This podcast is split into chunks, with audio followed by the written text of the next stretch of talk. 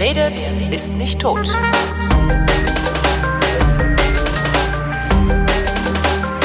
Willkommen zu einer neuen Ausgabe der Fotografie, worin Chris Marquardt, der mehr von Fotografie versteht als ich, mir ein bisschen was über Fotografie erzählt. Hallo Chris. Hm, Hallo Holger, das, wird, das Meer wird immer weniger. Das Meer wird immer weniger, aber ähm, es passieren immer noch das, was du zur ersten Folge mir prophezeit hast.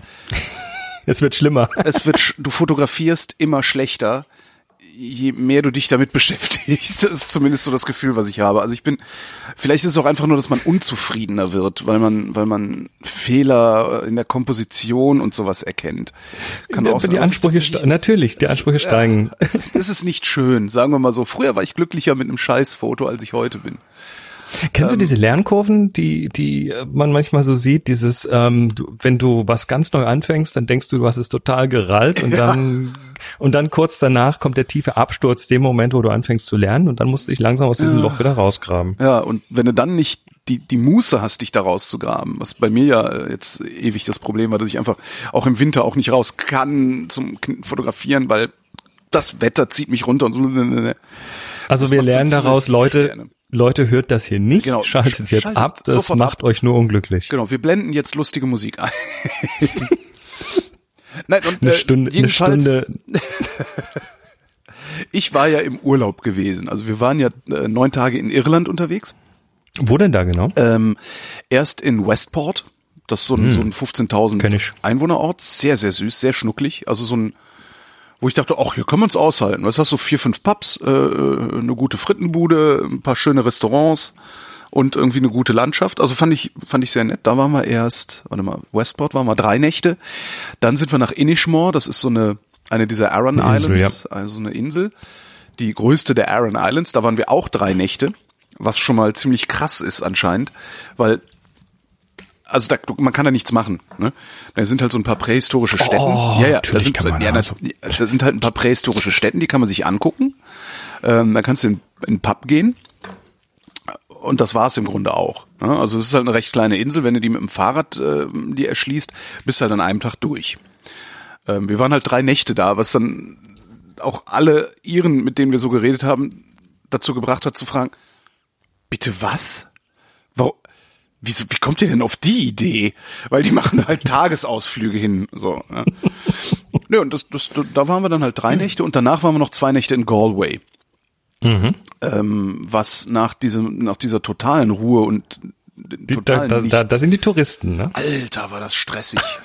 Da gehe ich auch nicht mehr hin. Total kleine Stadt. Und ich so, oh, boah, ey, können wir mal hier irgendwie aus der Stadt raus? Ich halte es nicht aus. Da Naja, gehe ich ja nicht mehr hin. Und weil ja Fluggesellschaften ähm, mittlerweile sowas ähnlich, so, so ähnliche Arschloch-Policies fahren wie Autovermieter. Ne? So, hier, guck mal, günstig. Ja, ach nee, so billig kriegst du es nicht. Ne? Also da, die Reifen kosten extra. Ne? Sowas. Und das, das machen Fluggesellschaften ja auch. Und dann kaufst du halt irgendwie schon ein vergleichsweise teures Ticket, ähm, um dann festzustellen, ah nee, du hast nur Handgepäck. Willst du noch einen Koffer mitnehmen, musst halt nochmal noch mal 40 Euro pro Richtung zahlen. Gut lesen muss man da heute, ja. Ja, und das war halt, äh, wir sind halt Air Lingus geflogen, also nicht äh, Ryanair, ne? Also weil, Tja. also, da hätte ich eigentlich gedacht, dass so eine Gesellschaft, naja, egal. Haben wir halt gesagt, okay, nehmen wir nur einen kleinen Koffer, weil es ist nicht ganz so teuer. Da habe ich gedacht, okay, dann nimmst du jetzt nicht hier schwer Ausrüstung mit und so, sondern nimmst nur eine Kamera mit und dann habe ich mitgenommen die Fuji X100. Ähm, ne, APS-C, 23 Millimeter Objektiv, das heißt, das ist dann so ungefähr ein 35er, also du hast schon einen Weitwinkel dann da drauf und kannst das nicht wechseln. So. Wo, wo, mein lieber Chris, würdest du denken, kommt eine solche Ausstattung am besten zum Tragen? Der Weitwinkel? Ja. In, der, Also, in der Stadt, ne? Da kann man super der Bilder damit machen. Da, du kriegst auch Landschaft ganz ordentlich Ja. mit hin, wenn es nicht zu weit ist. Genau. Was möchtest du gerne, wenn du so an der Küste bist, fotografieren? Den Alles- Leuchtturm! Und Ach so. Den, da, ich wäre fast geplatzt. Ich, das ist halt. Du musst halt näher ran. Den, den, genau, du musst halt näher ran an den Leuchtturm, du musst halt näher ran an die Seelöwen, du musst halt näher ran an diese, diesen Turm, der da hinten oben auf dem Berg so geil aussieht. Aber wenn du näher dran bist, sieht er halt nicht mehr so geil. Ich hätte, ich, ich hätte fast, also streckenweise habe ich echt gedacht, das darf doch nicht wahr sein. Bist du eigentlich völlig bescheuert? Wenn da irgendwo so ein, so ein, so ein, so ein Kistenschieber gewesen wäre, ich, ich wieder hingegangen, hätte mir eine Kamera mit einem Teleobjektiv gekauft und hätte jeden Preis bezahlt. Das, das verbuchst du jetzt und hab was gelernt Leck und das nächste Mal. Das geilste Wetter, das es in Irland je gab in den letzten zehn Jahren. Also wir waren ja letztes Jahr schon mal da, da war es das beschissenste Wetter, das es gab. Äh, es war wirklich, wir haben durchgehend strahlend blauen Himmel gehabt. Das war, das war die, wirklich wahrscheinlich die beste Foto-Opportunity, die du in Irland haben konntest in diesem Jahrzehnt. Und ich hatte eine Weitwinkelmühle dabei und hätte halt genauso gut auch nur im iPhone rumlaufen können. Ich, ich wäre fast irre geworden. Jeden, jedenfalls, also erstens Warnung. Ja. Wenn ihr irgendwo hinfahrt, wo nicht nur Stadt ist und wenn ihr irgendwo hinfahrt, wo davon auszugehen ist, dass Motive auch durchaus mal ein bisschen weiter entfernt sind und eben nicht geiler werden, wenn man näher rangeht. Seelöwen verschwinden dann zum Beispiel auch, wenn man näher, ich habe es versucht, Fluchtdistanz. Genau. Und die ist verflucht weit. Ähm, äh, Fotos muss ich noch hochladen. Ja, ah, habe ich gerade nicht hier. Die liegen, die liegen bei Cutter auf dem Rechner. Muss ich mir noch darunter popeln. Ähm, ja, das habe ich gelernt. Also nehmt lieber ein Telemit oder wenn ihr habt so ein Kit-Objektiv, ist ja eigentlich ideal zu, zum Verreisen, gerade wenn man wenn man äh, so Landschaft und sowas und das im Hellen, da sind diese Objektive ja auch nicht die schlechtesten. Also wenn man touristisch unterwegs ist, ein genau. bisschen Abdeckung genau. wäre nicht schlecht, ja. Hm. Da brauchst du dann halt auch nicht so dein dein dein Spezial-Ding sie, also weil die Fuji, das ist ja so meine ich fotografiere im Dunkeln Kamera eigentlich. Ne? Mhm. Und das ist halt vollkommen hirnrissig. Also das brauchst du da nicht. Also jedenfalls nicht, wenn du in Irland durch Vielleicht manchmal ja, aber selbst das kriegst du dann, wenn du irgendwie so ein, was weiß ich, äh, so ein, so ein, so ein 3,5 bis 5,6 äh, kleinst Zoom-Objektiv dabei hast, dann stellst du da halt auf ein Stativ. Mein Gott. Also das, das Einzige, wo du dich in, also in Irland äh, mit wenig Licht fotografieren, nachts bringt nichts, weil du hast keine Sterne, weil Wolken, ja. äh, keine Nordlichter oder sowas. Ja. Das Einzige, wo du, wo du tatsächlich vielleicht was davon hast, wenn du eine Kamera dabei hast, die ein bisschen mehr oder die oder auch ein Objektiv hast, was das ähm, bei Lowlight bringt, ist dann in einem Pub irgendwo. Ja, genau. Und ansonsten, ja, brauchst du Tageslicht. Genau. Und das, wo du Tageslicht hast, kannst du halt auch ein schwächeres Objektiv äh, nehmen. Und das hat mich dann dazu gebracht, ich weiß gar nicht warum, ich glaube, dann war tatsächlich, während wir unterwegs waren, fragte mich jemand auf Twitter, hier, ich würde mir gerne eine Kamera kaufen, was soll ich denn da nehmen? Hast du mal eine Empfehlung?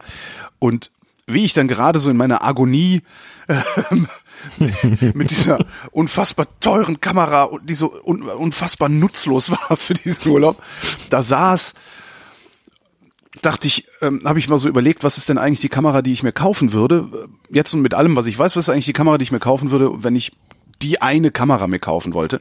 Und bin zu dem Schluss gekommen, dass es eigentlich die äh, Olympus OMD EM10 wäre.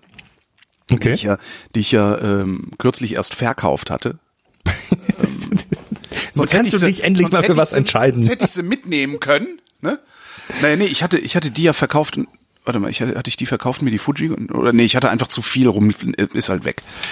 Ähm, und das ist jetzt, das ist dann so die, die, die Empfehlung eigentlich. Also wer sich eine Kamera kaufen will, mit der du gut zurechtkommst, ähm, vor allen Dingen in so allen möglichen Standardsituationen, ich würde diese OM, OM, OM EM10 dann nehmen, denke ich mal. Ähm, ja. Das einzige, was ist, der Typ, dem ich sie verkauft habe, der merkte, kriegte das dann mit und sagte, ja, aber äh, Lowlight ist ein Problem mit dem Ding, weil da ist halt nur so ein, ähm, da ist nur ein Dingens drin. Ein das Micro Four Thirds, Micro Four Thirds drin, ja. Ist da drin und das macht bei schwachem Licht, fängt das schon gerne mal ein bisschen schneller an zu rauschen als ein größerer Sensor. Aber ja. wer damit leben kann, wer jetzt nicht irgendwie im Pub die tollen Effektfotos machen will oder sowas, äh, ist, glaube ich, mit der Kamera sehr gut bedient. Also bei Irland habe ich ja zwei fotografische ähm, Dinge, die mir in, in in den Sinn kommen. Das mhm. eine ist zum Thema Wetter, weil wenn Moni und ich in Irland sind, ist eigentlich immer Sonne. und, und wir haben uns dann irgendwann mal den Spaß gemacht und angefangen, in den, in den diversen Städten, wo wir sind, ein, ein Sonnenselfie zu machen. Wir beide grin, grinsen breit in die Kamera und twittern das, twittern das dann mit dem Text, Hello Westport, we brought sunshine, you are welcome. Sehr gut. Und das machen wir dann so auf so einer Reise irgendwie halt x-mal, bis unsere Follower uns nicht mehr folgen. Und äh, das andere war tatsächlich auch Inishmore, da waren wir nämlich auch. Und da kannst du ja so ein Fahrrad leihen, wenn du da ankommst. Äh, oder da stehen dann auch so Typen, die dann eher so, so Touri-Falle-mäßig mit ihren Pferdekutschen da stehen und du kannst dann irgendwie so eine Kutschfahrt über die Insel machen. Ja, genau. Und wir waren dort vor Jahren und hatten unsere Großformatkameras dabei Wow. Und dachten, wir müssen mal so ein paar von den Monumenten mal mit Großformat ablichten. So diese alten Ruinen und das Zeug. Und dann Cool.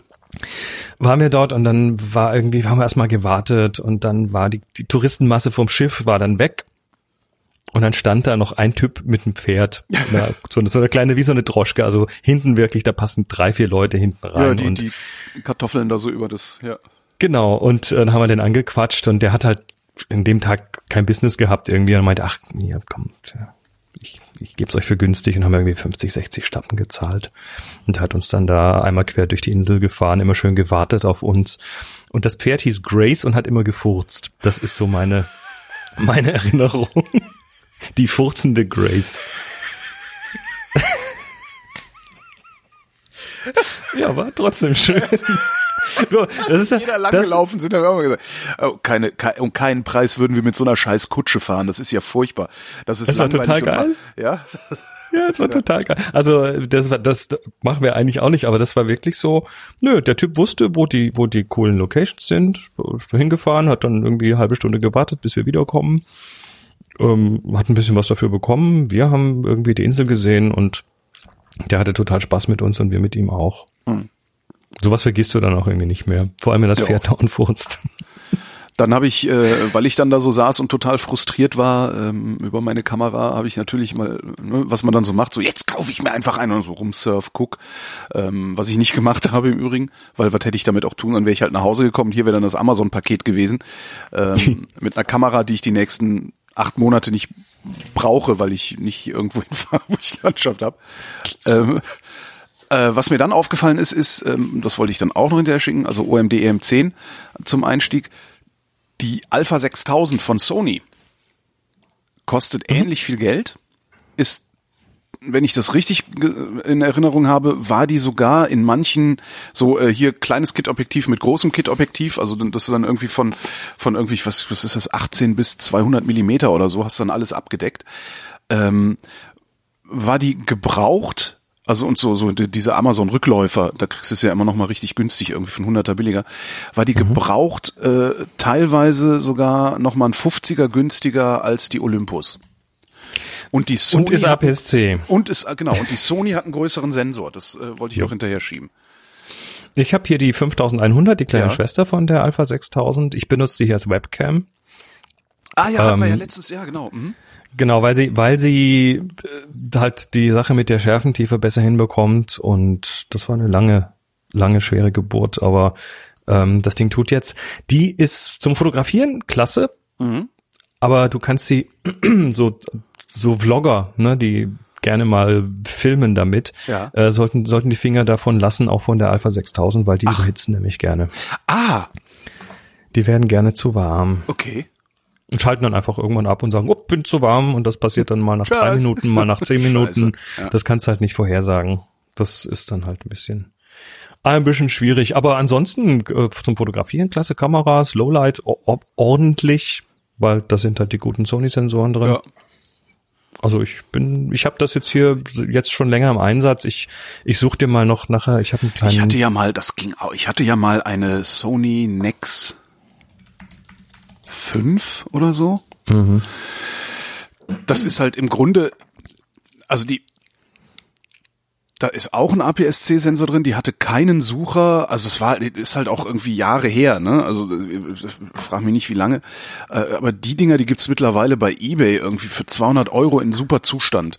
Das heißt, wer auf einen, auf einen Sucher verzichten kann, was ich nicht kann oder will, wer auf einen Sucher verzichten kann und eine Systemkamera sucht mit einem ordentlichen Sensor, wo du ordentlich Objektive davor kriegst, weil das ist halt das, das ist Sony Bayonet, ähm, da gibt's auch genug für, äh, kann sich auch ohne weiteres bei eBay so eine, so eine Nex, wie heißt die, Nex 5N, kann das sein? auch auch immer noch super Kameras. Eben, die sind, ja, Und kosten nix. Das heißt, das eigentlich ist das das Einstiegsding. Was gibt's denn hier, wenn ich mal so drüber gucke? Ja. Nex 5N Kit. Silber, Top-Zustand, 7500 Auslösungen. Sofort kaufen 289. Gut, das ist, sogar schon, das ist schon ziemlich viel eigentlich. Ist das mit Objektiv? Ist mit Objektiv. Mit Kit. Mit Kit 18 bis 55, 3,5 bis 5,6. Wenn du keinen Super Ja. brauchst, super Kamera. Jo. Yo. Äh, wir haben die letzte Sendung ist schon ein bisschen her. Ähm, ich habe einen kleinen Follow-up noch, nee, nicht nicht auf die Sendung, sondern was danach passierte im April. Und äh, du Was erinnerst dich, danach passierte. ja, du erinnerst dich, ähm, der Workshop in äh, in Berlin, der Film Extrem Workshop. Ja. ähm, Du wir haben den ja dieses, Ich wollte gerade sagen, ihr habt noch mal einen gemacht, ne? wir haben ihn dieses Jahr wieder gemacht im April.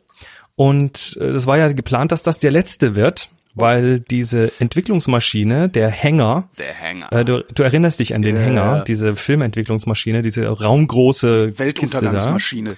Genau, ähm, dass der, ja, dass der, der sich im Betrieb einfach nicht mehr lohnt. Und das äh, wäre auch so geworden, wenn wir uns nicht mit dem Lothar, dem das Ganze gehört, zusammengesetzt hätten und gesagt haben, wie können wir das Ding retten? Und wir retten den jetzt. Wie? So, also Der so wird, Crowdfunding. der wird jetzt noch, nee, das machen wir äh, aus aus den Einnahmen vom Workshop ähm, bezahlen wir eine oder schießen wir zu für eine weitere Füllung Chemie, die noch mal ein Jahr lang hält. Das heißt, wir werden nächstes Jahr im April 2019 wieder einen Filmextrem Workshop machen. Der cool. Hänger läuft weiter. Hm? Bin ich sehr stolz drauf. Ja. Das ist ähm, die, die, die eine volle Füllung Ja. von dieser Maschine kostet, also wir zahlen keine volle Füllung, Ja. aber eine volle Füllung kostet über 1000 Euro. Okay. Ja. Und wie viel, wie viel, Und dann- Filme, wie und viel dann- Filme lässt der Kollege da so durchlaufen im Jahr? Ja, das, das, das kannst du, also das kannst du im Monat, kannst du das irgendwie an drei, vier Händen abzählen. Da ist nicht mehr viel, was durchgeht. Das ist ja das Problem. Ach man. Deshalb lohnt sich's ja kaum. Oder überhaupt nicht eigentlich. Ach, ich habe in, äh, fällt mir gerade ein, äh, in Irland, auch, auch nochmal Irland-Nachtrag, ähm, saßen wir dann im Pub in Inishmore, auf, auf Inishmore, in, ne, auf Inishmore in diesem Ort am Hafen, Mhm. saßen im Pub und ich hatte meine Fuji da stehen und die Kellnerin meinte, ah, tolle Kamera hier, hm, ist digital Ja, oder die macht analog? sicher tolle Fotos. Äh, nein, ähm, digital oder analog? Und das ist digital. Und so, ja, ich habe hier so eine analoge, also ich knipse ja gerne so alte Spiegelreflex nicht rum. Und ich hatte ähm, eine von meinen Aquaparat dabei. Und meinte so, ja, habe ich auch hier, guck mal hier, analog hier, Half Frame, bla bla. Und ich so, boah, toll, hm, ha, oh. Total begeistert, ich gesagt, hier, ist deine. Habe ich ihr meine Parat Oh. geschenkt. Hm? Geil. Ja, ich hatte gerade keinen Film drin, also gerade einen Film fertig gehabt und, und ausgespult oder zurückgespult. Hier, hier schenke ich dir. In, in, in dem Wissen, dass du für irgendwie einen Zehner eine neue kaufen Ja, genau. Ja, nee, kriegst du mittlerweile nicht. Wir sind teurer geworden. Sind teurer Ich geworden. vermute mal, dass ich die drei, die drei oder wie die es für einen Zehner gibt, die habe ich wahrscheinlich gekriegt. Ähm, naja, oder zwei. Eine, eine war kaputt. Eine war kaputt, eine habe ich noch, eine habe ich verschenkt. Ist ja.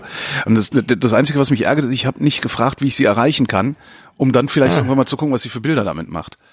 Das heißt also, falls irgendwer mal nach Inishmore kommt, äh, das war so eine Kellnerin im Pub The Bar, äh, eine jüngere, kleinere, fall, fall, falls ihr da mal hinkommt und die einen Analogfotoapparat dabei hat, äh, fragt sie mal. Ich mach das. Klasse.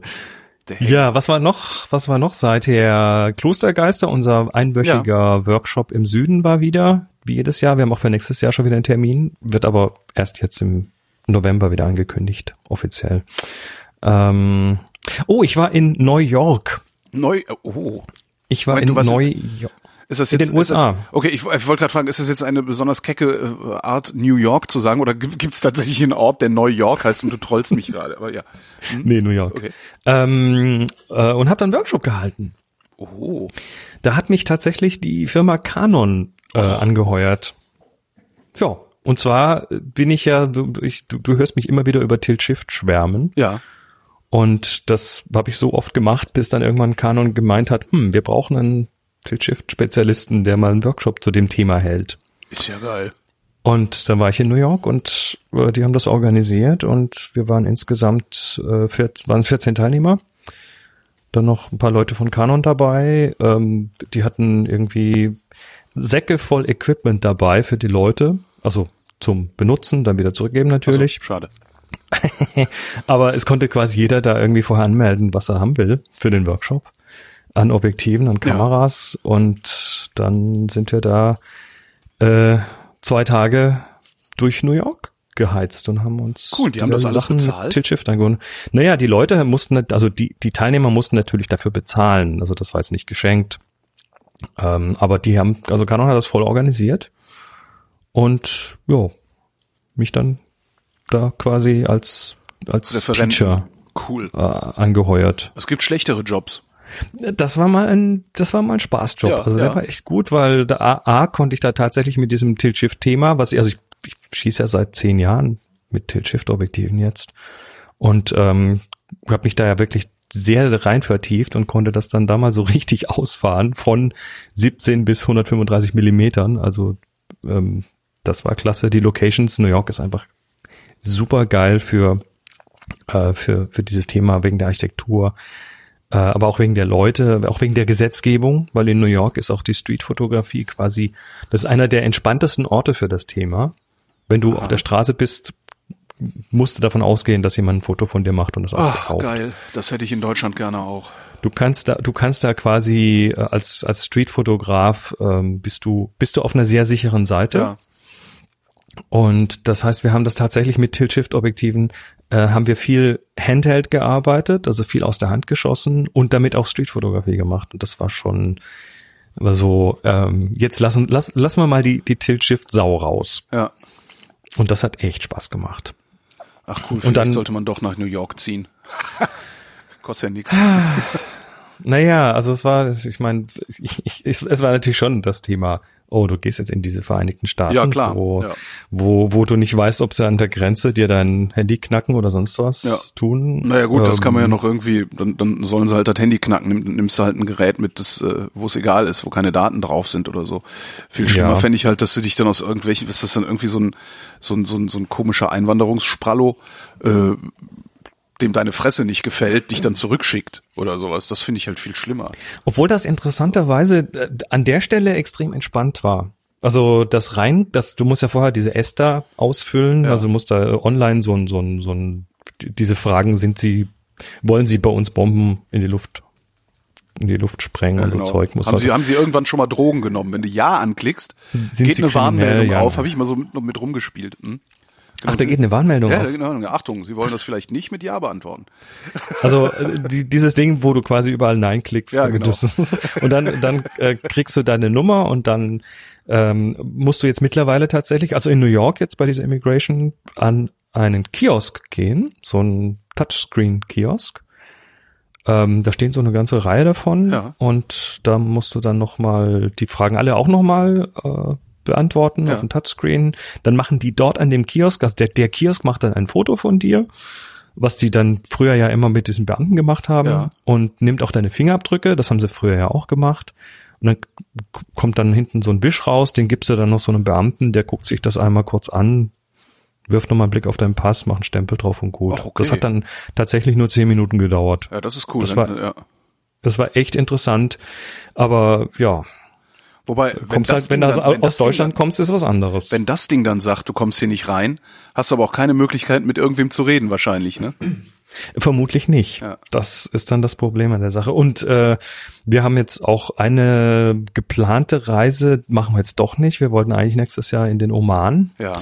und äh, haben dann festgestellt, dass du da nicht, also mit mit Fotografen und Fotografinnen dahin und äh, haben festgestellt, das wird keiner buchen, fast keiner, weil äh, der Oman im Pass ein schlechtes Zeichen ist. Ah.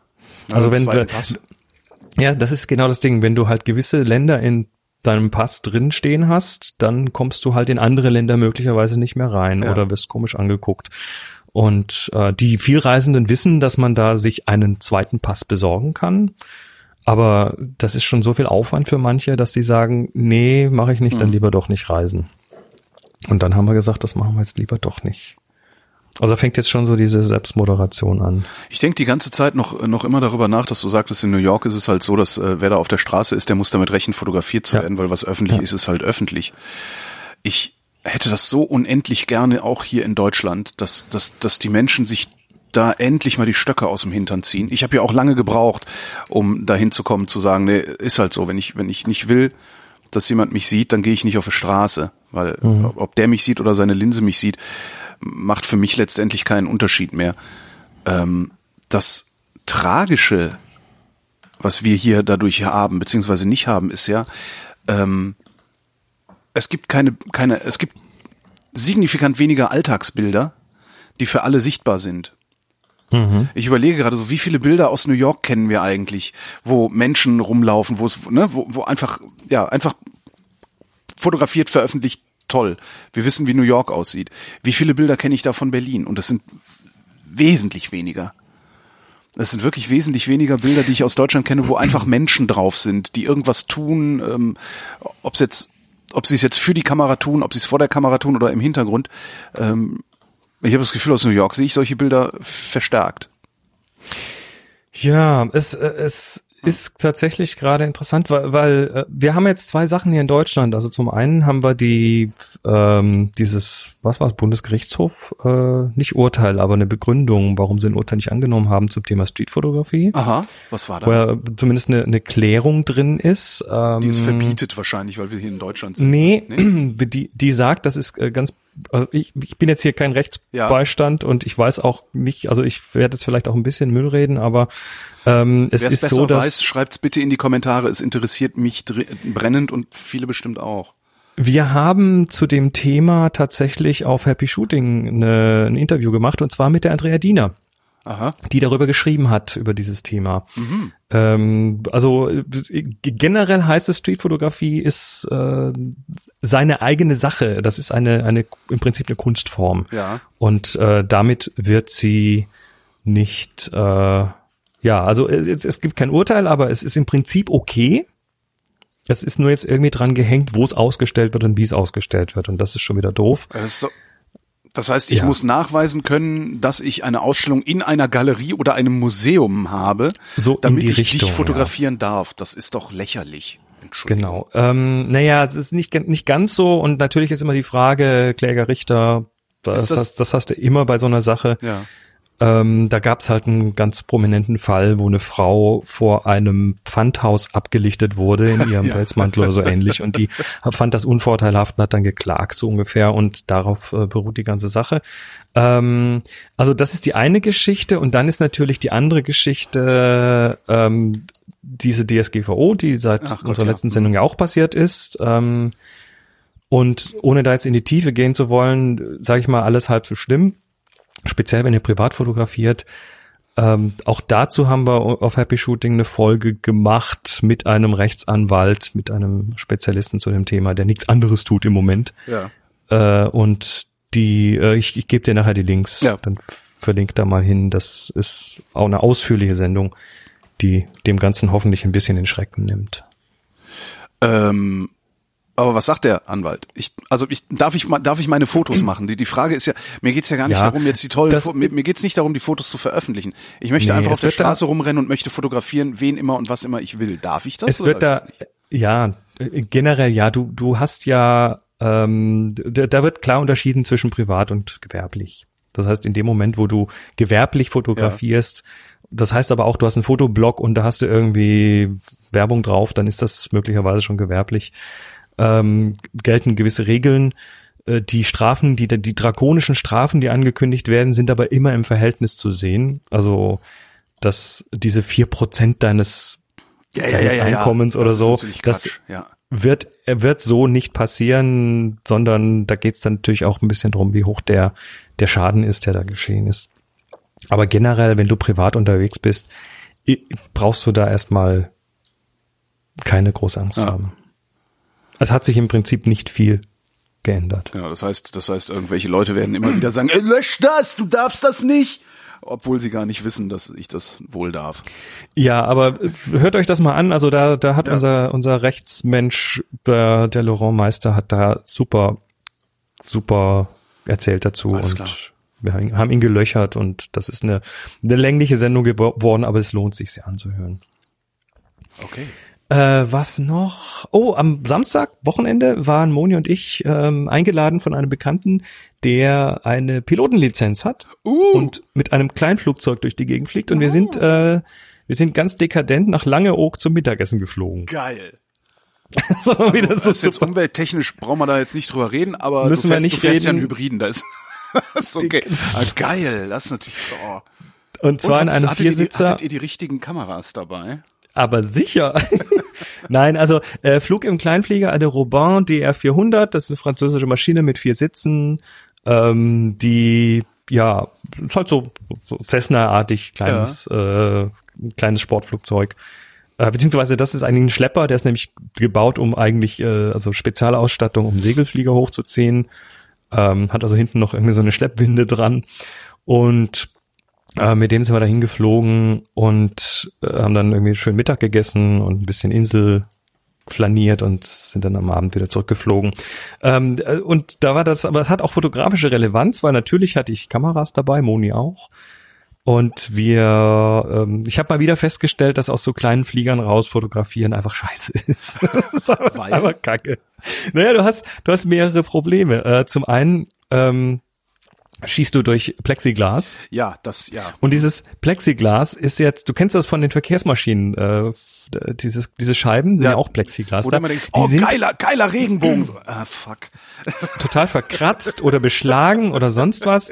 In so einem Kleinflieger ist das noch schlimmer, weil äh, die sind da zwar nicht beschlagen, aber die sind äh, gebogen, Ja. diese Fenster. Und du, du schießt also durch ein äh, durch ein Plexiglas, was keine op keine guten optischen Eigenschaften hat, durch ja- und und zwar nicht gerade durch. Das wäre ja noch schön, wenn du das Objektiv drauflegen könntest, aber wenn du das tust, dann siehst du einen Flügel. Also bei der Maschine sitzen die Flügel unten. Ja. Das heißt, du hast immer noch einen Flügel im Weg und äh, wenn die Maschine dann, also um dann tatsächlich mal so senkrecht durch die Scheibe zu fotografieren, muss der die Maschine schon mal so auf 30, 40 Grad Neigung bringen. Und da musst eine du starke Kurve.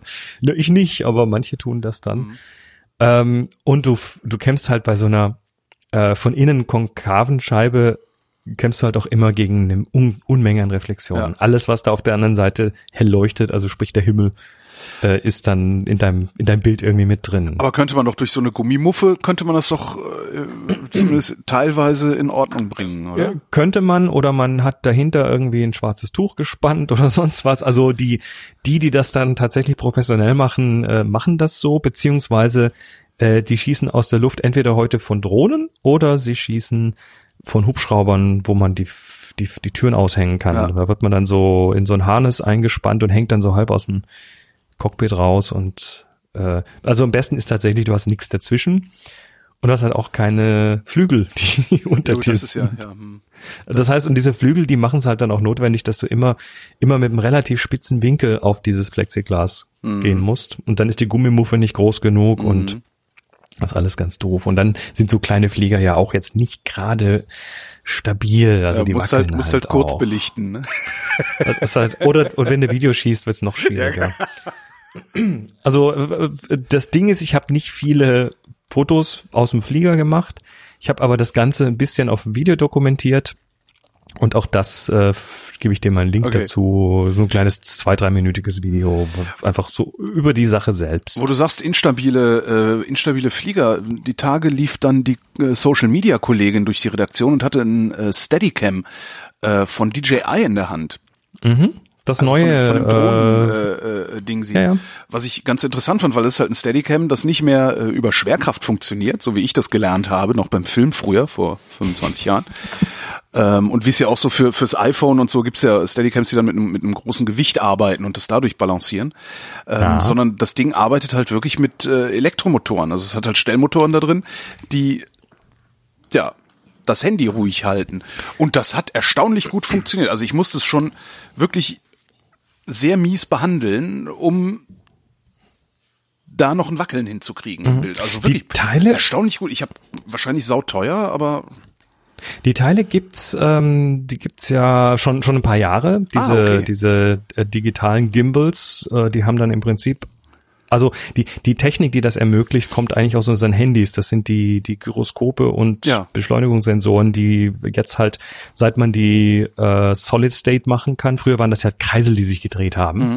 Und äh, seit man die in klein auf den Chip packen kann, ähm, ist das ist das abgegangen, was man mit den Dingern macht. Und da sind eben diese Lagesensoren drin, die quasi im Griff messen, wie du dich bewegst. Und die, die haben dann relativ schnelle ähm, entsprechende Motoren, die das, die das abfedern oder gegenbewegen und das in drei Achsen. Und dann kannst du dich echt enorm äh, kannst enorm stabil filmen Ja. damit. Das, was du da gesehen hast, war für ein Handy, richtig? Genau, das war für ein Handy. Es gibt's auch Ja. noch mal, sehe ich gerade, mit eigener Kamera, ne? 100, es gibt das Osmo, das ist das kleine von DJI. Es gibt viele, also es gibt auch Third Parties und so weiter. Aber Osmo ist das mit dieser kugeligen Kamera drauf. Äh, dann gibt's das Osmo Mobile 2, das kostet 150 Euro. Oh, das geht ja noch. Ist nicht so teuer. hätte ich gedacht, ich hätte gedacht, Ähm, das wäre teurer, ja. Und dann haben sie gerade noch den großen Osmo angekündigt. Ähm, das ist der, ah, was weiß ich, der kostet ungefähr ein Tausi, der kann Autsch. aber dann auch Spiegelreflexkameras, der kann also auch große Kameras mit dickeren Motoren, dickerer Batterie, fernsteuerbar und so weiter. Äh, das Ganze ist das gleiche, was heu auch heute in den Drohnen drin ist, ne? was in den, den Multicoptern drin ist, um die Kameras gerade zu halten, aber Handheld. Ja. Ist cool, ist sehr cool. Ich finde es manchmal ein bisschen over the top, weil dann die Kamera zu smooth ist. Also ein bisschen Bewegung will ich dann auch haben. Ja. Es fühlt heißt, sich du dann manchmal so überstabilisiert Du an. brauchst dann hinterher wieder eine App, die äh, da ein bisschen Bewegung reinrechnet. Du wirst lachen, da gibt's Plugins dafür. Ja, genau. Genauso wie wir ja äh, dann hinterher Körnung auf unsere Genau. sauberen Digitalfotos packen. Aber generell sind diese Gimbals cool und äh, da das ist das ist nicht das letzte, was wir davon gesehen haben, ganz sicher nicht. Es, ja, Da vermutlich. geht also dann doch noch deutlich mehr. Ähm, ja, also äh, coole Sache muss man haben. Da habe ich auch nachher zu dem Thema noch eine kleine Fotobeichte. Fotobeichte, Fotobeichte. Verdammt, keine Hast du Fotobeichte. was? Hast nee, du ich was? hätte mir doch diese diese äh, äh, äh, äh, Olympus bestellen sollen, dann hätte ich jetzt wenigstens was zu erzählen gehabt.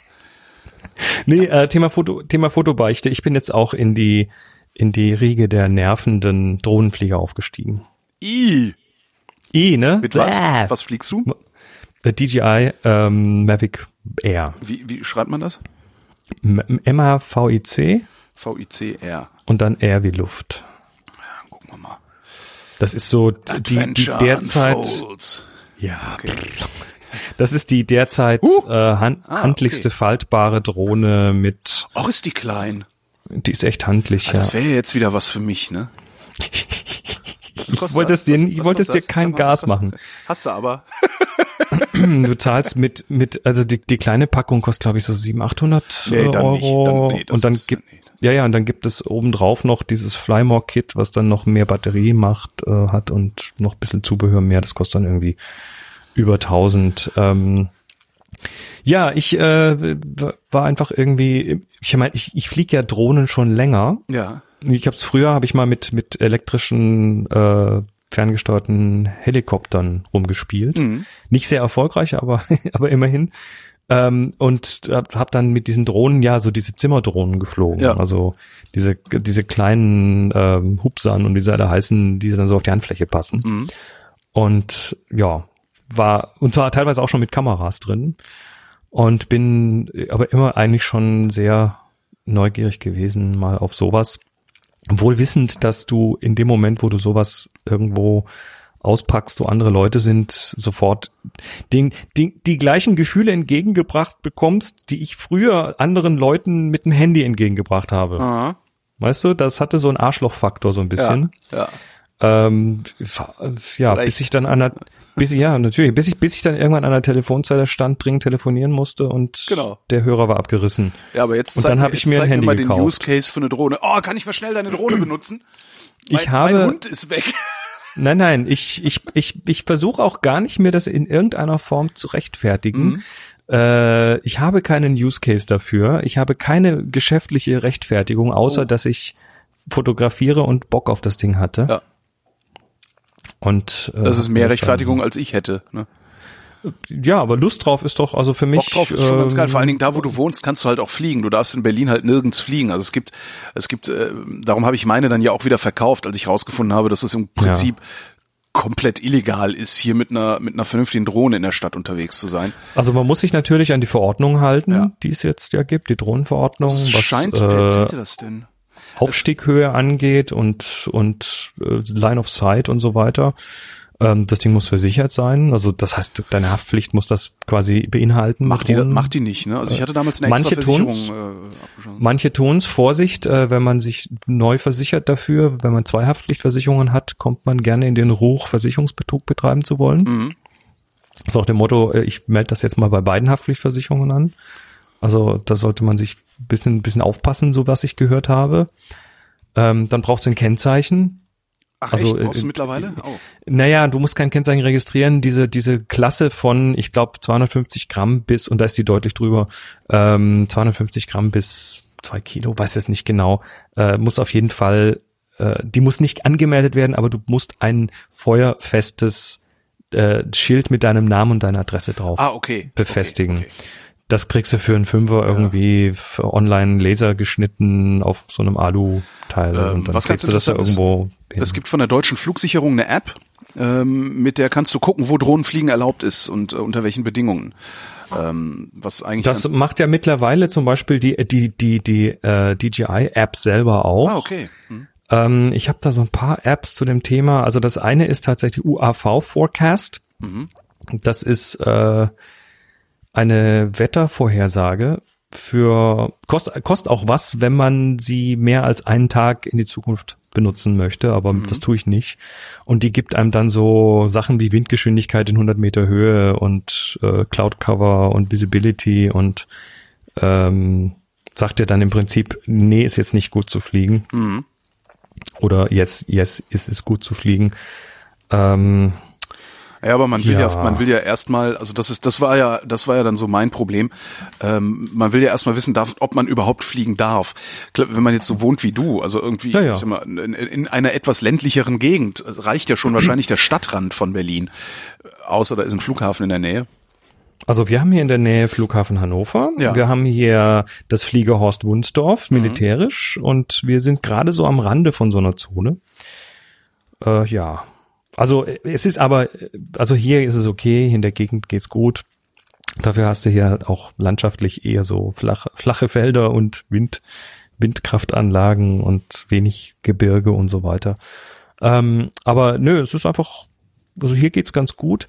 Also was ich da tatsächlich auch noch benutze, ist DroneMate. DroneMate ähm, hat so für alle Länder dieser Welt, weil ich halt auch dann einiges rumreise, äh, zumindest versuchen, die zu hinterlegen, ob man da fliegen darf, wie die Regeln sind und so weiter. Kann man sich nicht hundertprozentig drauf verlassen, aber ist erst ein guter erster Anhaltspunkt, ähm, ob du Drohnen fliegen darfst oder nicht. Und Also Monaco Berlin- zum Beispiel, äh, hier steht Monaco verboten. Das ist aber eher so auf äh, Länderbasis. Und hier in Berlin darfst du halt an genau einer Stelle am Tempelhofer Flughafen fliegen. Und da fliegen alle. Da fliegen alle. Äh, Die sehe ich auch von meinem Balkon aus, was ganz witzig ist. Äh, vor allen Dingen, vor allen Dingen abends, weil da fliegen halt nicht nur die Drohnen Heinzis, sondern auch die äh, Kunstflieger, also die mit den mit Ja. den richtigen Flugzeugen. Äh, und weil LED ja mittlerweile billig und leicht ist, äh, sind die halt alle beleuchtet und es sieht halt sehr sehr sehr schön aus, wenn die Kunstflieger dann irgendwie in der Abenddämmerung da ihre Schrauben drehen mit mit LEDs an den an den äh, Flügeln und so. Sehr sehr schön. Also die, die Flugsicherungs-App heißt DFS DFS Drohnen. DFS Drohnen App heißt das Ding, ja. Genau. Ja, aber also es ist jetzt einfach, das ist tatsächlich jetzt Spielzeug und ich mache ja ab und zu mal für Workshops Videos und so weiter. Das heißt, da kann man das dann auch mal Und vor allen Dingen, einsetzen. äh, ich meine, wenn, wenn du ja sowieso, also du verdienst Geld mit Fotografie, auf welche Weise auch immer. Äh, und ich könnte mir sehr gut vorstellen, dass früher oder später sich eine Gelegenheit ergibt, dass du den Preis dieser Drohne mit einem Auftrag wieder reinholst. Und dann ist es doch auch gut. Wobei ich jetzt nicht kommerziell diese Drohne fliege, das ist nochmal was anderes. Also ich Stimmt, biete ja jetzt noch nicht den Service an, die Drohne gegen Geld zu fliegen, weil das würde nochmal das gesamte Nein, Regelwerk für mich deutlich komplizieren. Machst du halt ein paar Fotos, die du irgendwann mal verkaufen kannst oder so. Also ja, Nö, ja. zufällig. Ähm, Ja, äh, da, aber auch da muss man, also auch da kann man sich so ein bisschen zumindest in die Zubehörfalle begeben. Also das Thema, Ja. was, du kaufst dir diese Drohne, kaufst das kleinste Paket und dann merkst du aber relativ schnell, oh, eine Batterie ist doch ein bisschen wenig, brauchst eine zweite, dann guckst du mal noch nach einem Ladegerät, wo du dann einfach mehrere Batterien drin laden kannst. Äh, dann kommst du relativ schnell äh, fotografisch an das Problem, dass diese Kamera mit sehr kurzen Belichtungszeiten arbeitet. Also du fliegst ja bei Tageslicht Ja. und dann ist es hell und diese Kamera hat eine Festblende und zwar eine bewegliche ISO, aber irgendwann, wenn die Sonne richtig knallt, dann hast du halt plötzlich eine Belichtungszeit von Tausendstel, Zweitausendstel Sekunde. Und das sieht im Video, äh, du hast immer noch diese 25 oder 30 Bilder pro Sekunde Ja. natürlich, aber wenn da jedes davon nur eine Tausendstel lang ist, dann kriegst du so einen Stroboskop-Effekt. Ah. Das kennst du so ein bisschen Ja. aus dem Sport, Ja. ne? Da sieht man das immer wieder. Ähm, das ist super, wenn du dann irgendwie eine Slow-Mo draus machen möchtest, weil dann hast du keinen keinen Motion Blur, der stört. Aber für ein flüssiges Video brauchst du eigentlich längere Belichtungszeiten, damit das dann auch flüssig rüberkommt. Das äh, nennt man den, den Verschlusswinkel oder Shutter Angle. Ähm, d- und das äh, kriegst du tatsächlich dann nur hin, indem du da ND-Filter drauf packst. Und Das heißt, du nimmst der Drohne Licht weg Ja. und ja, du kriegst so ein, so ein Dreier-Set auch schon mal für 30, 40 Euro, aber das ist ein Zubehör, ja, was kleine Fische stinken auch, ne? genau und äh, ja, und dann willst du vielleicht noch eine Tasche dazu haben und dann ärgerst du dich, dass du doch nicht das Flymore-Set gekauft hast, weil da wäre das alles schon mit drin gewesen. aber also Stück für Stück. Und dann geht's weiter, ne? Leute, die wollen das natürlich dann nicht mehr mit ihrem Phone fliegen als Bildschirm, sondern mit einem Tablet als Bildschirm. Dann brauchst du eine Halterung dafür und Aber eigentlich will man doch so eine so Brille weiter. äh, zum Fliegen haben, oder? Habe ich noch nicht probiert. Also diese FPV-Brillen, diese First-Person-View. Ja, genau. Goggles, die man sich dann aufs das Auge tut. wäre doch eigentlich der Grund, oder das, das ist doch eigentlich, ja. Ähm, also ich kenne die, ich kenne so ein bisschen hier in, in Hannover ist ja auch einmal im Jahr die Maker Fair und da haben die auch immer so ein Drohnengelände, Mhm. auf dem dann so diese FPV-Flieger tatsächlich Rennen fliegen durch Hindernisse Ja. und also so richtig abgehen. Die machen das selbstverständlich mit so einer Brille. Ähm, wie das jetzt da funktioniert, das ist mir auch noch ein bisschen zu teuer, da jetzt nochmal separat so ein Ding oben drauf zu kaufen. Was mag sowas kosten? Also was, was kosten solche Brillen? Die echt. Ich weiß es nicht genau. DJI Goggles. Ach so, ja, das gibt's natürlich. Bieten die natürlich an und wenn ich da mal bei Shopping schaue, dann sind wir da bei 600 Euro. ja, okay, aber wenn Na, ich die, mir, nee, im Moment, das, das kleine Headset kriegst du auch schon für 300. siehst du, 300. Aber- ich mein, Alter, wenn ich mir schon so eine Mühle für für irgendwie einen knappen Taui kaufe, ja, dann schmeiß ich da auch noch mal 300 drauf, um so eine Brille zu haben, um das also dichter ans selber fliegen kannst du ja nicht kommen. Naja, du hast, du hast jetzt aber dann, ähm, tatsächlich auch unterschiedliche Flugmodi, weil es gibt ja dann äh, den, den Modus, wo du dann deine, deine Kamera, die kannst du ja unabhängig steuern in Richtung. Also die Aha, ja, okay. A wird ausgeglichen, A, A wird die Bewegung durch den Gimbal ausgeglichen, damit es smooth bleibt. Ja. Aber B kannst du natürlich, also durch Drehung der Drohne natürlich nach rechts und links und dann kannst du dann mit so einem Rädchen an dem, an der Fernsteuerung auch noch die, den Gimbal hoch und runter nach unten kippen. Ja. Ne? Vorne, also quasi die, die Höhe noch einstellen. Äh, und dann gibt es wohl noch auch so einen FPV-Modus, wo dann deine Kopfbewegung auf dieses, auf diese Kamera übertragen wird. Wow, das ist dann, das wäre mir ein bisschen zu hart, glaube ich. Ich, ich weiß es nicht. Also ich bin jetzt an dem Punkt, wo ich sage, nee, Aber was du die sind auch von der Auflösung wohl nicht so toll. Das, das größte Problem ist aber, und jetzt kommen wir zu, zu einer der Schwierigkeiten. Du willst eine Stereokamera.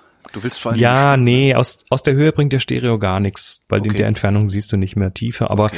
ähm, nee, das Problem ist äh, die, die Zuverlässigkeit der Videoverbindung, weil du hast ähm, die Mavic Air und ich glaube die Spark auch, die kleinere, äh, die haben nämlich was Neues eingeführt. Die haben nicht mehr ihr eigenes Transmission-Protokoll, sondern die benutzen Wi-Fi.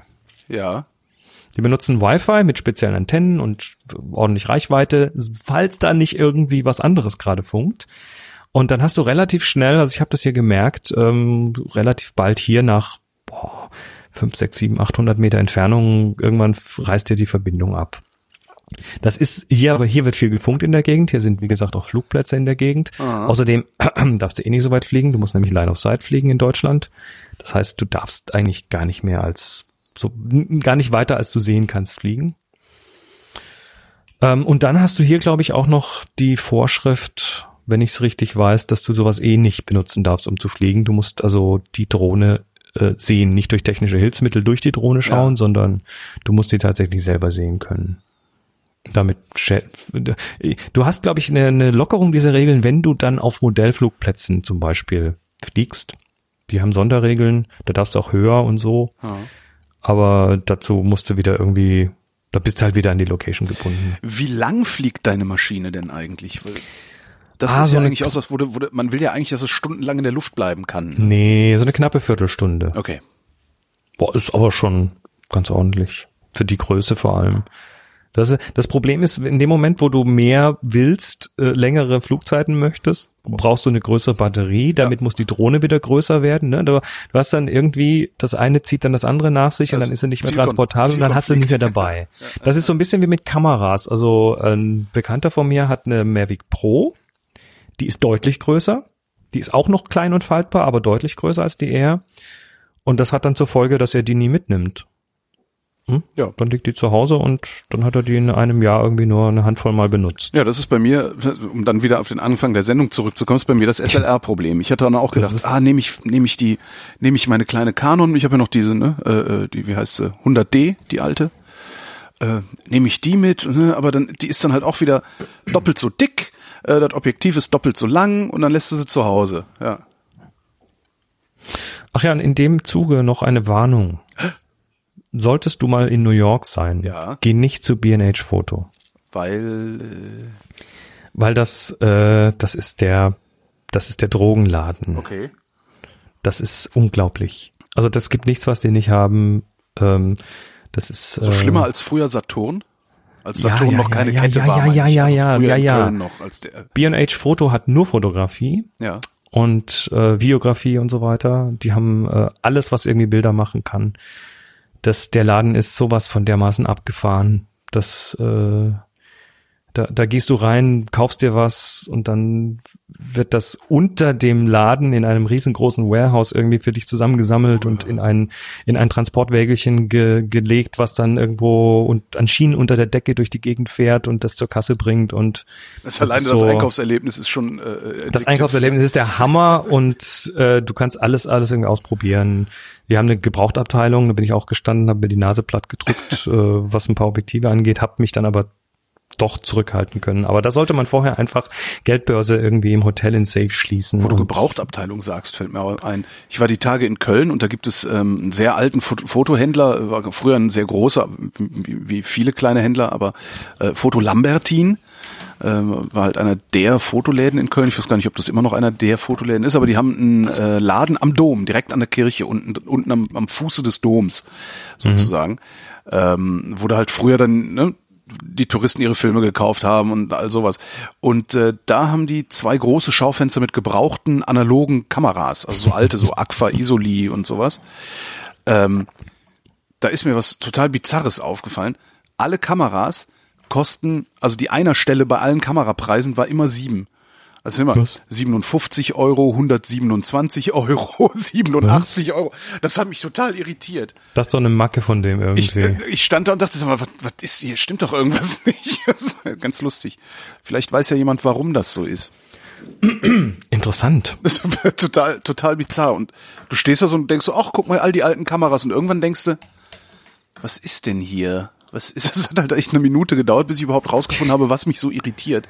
Vielleicht hat er so, so, so ein Tick wie manche Uhrenläden, die immer die Uhren auf 10 nach 10 stellen, weil dann lächelt die Uhr.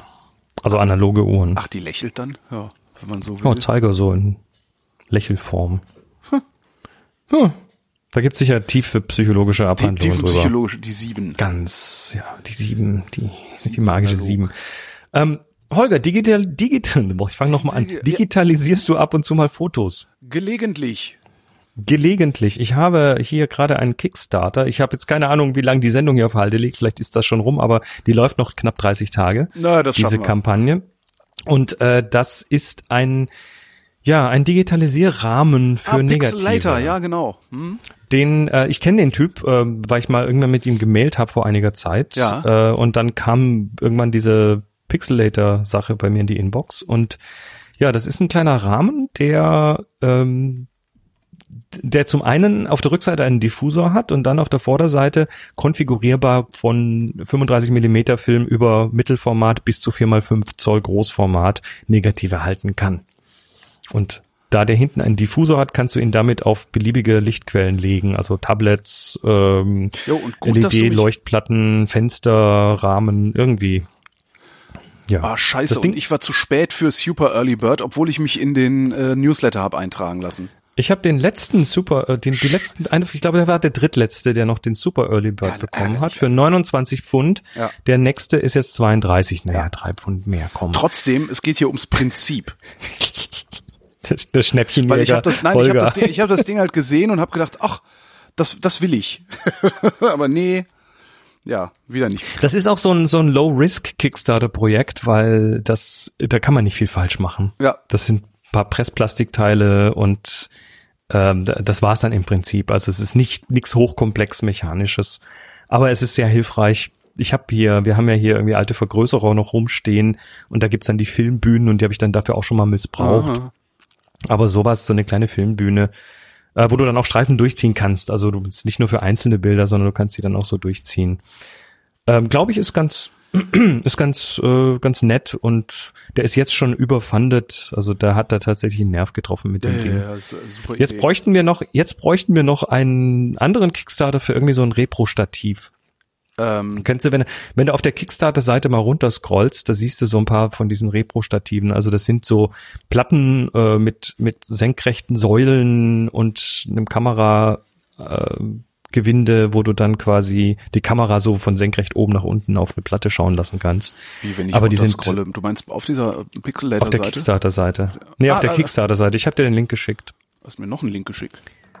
Nee, ach so, du meinst die Kickstarter-Seite von Pixel-Later. Ja, ja, ungefähr auf der Hälfte der Seite runter, dann Ja. siehst du solche Copy-Stands heißen Ja, die ja, im. Englischen. Ähm, aber wenn du sowas mal ja. Wenn du mal auf Ebay guckst, äh, gebrauchter Kaiser Copy Stand, dann bist du immer noch mit einigen hundert Euro dabei. Ah.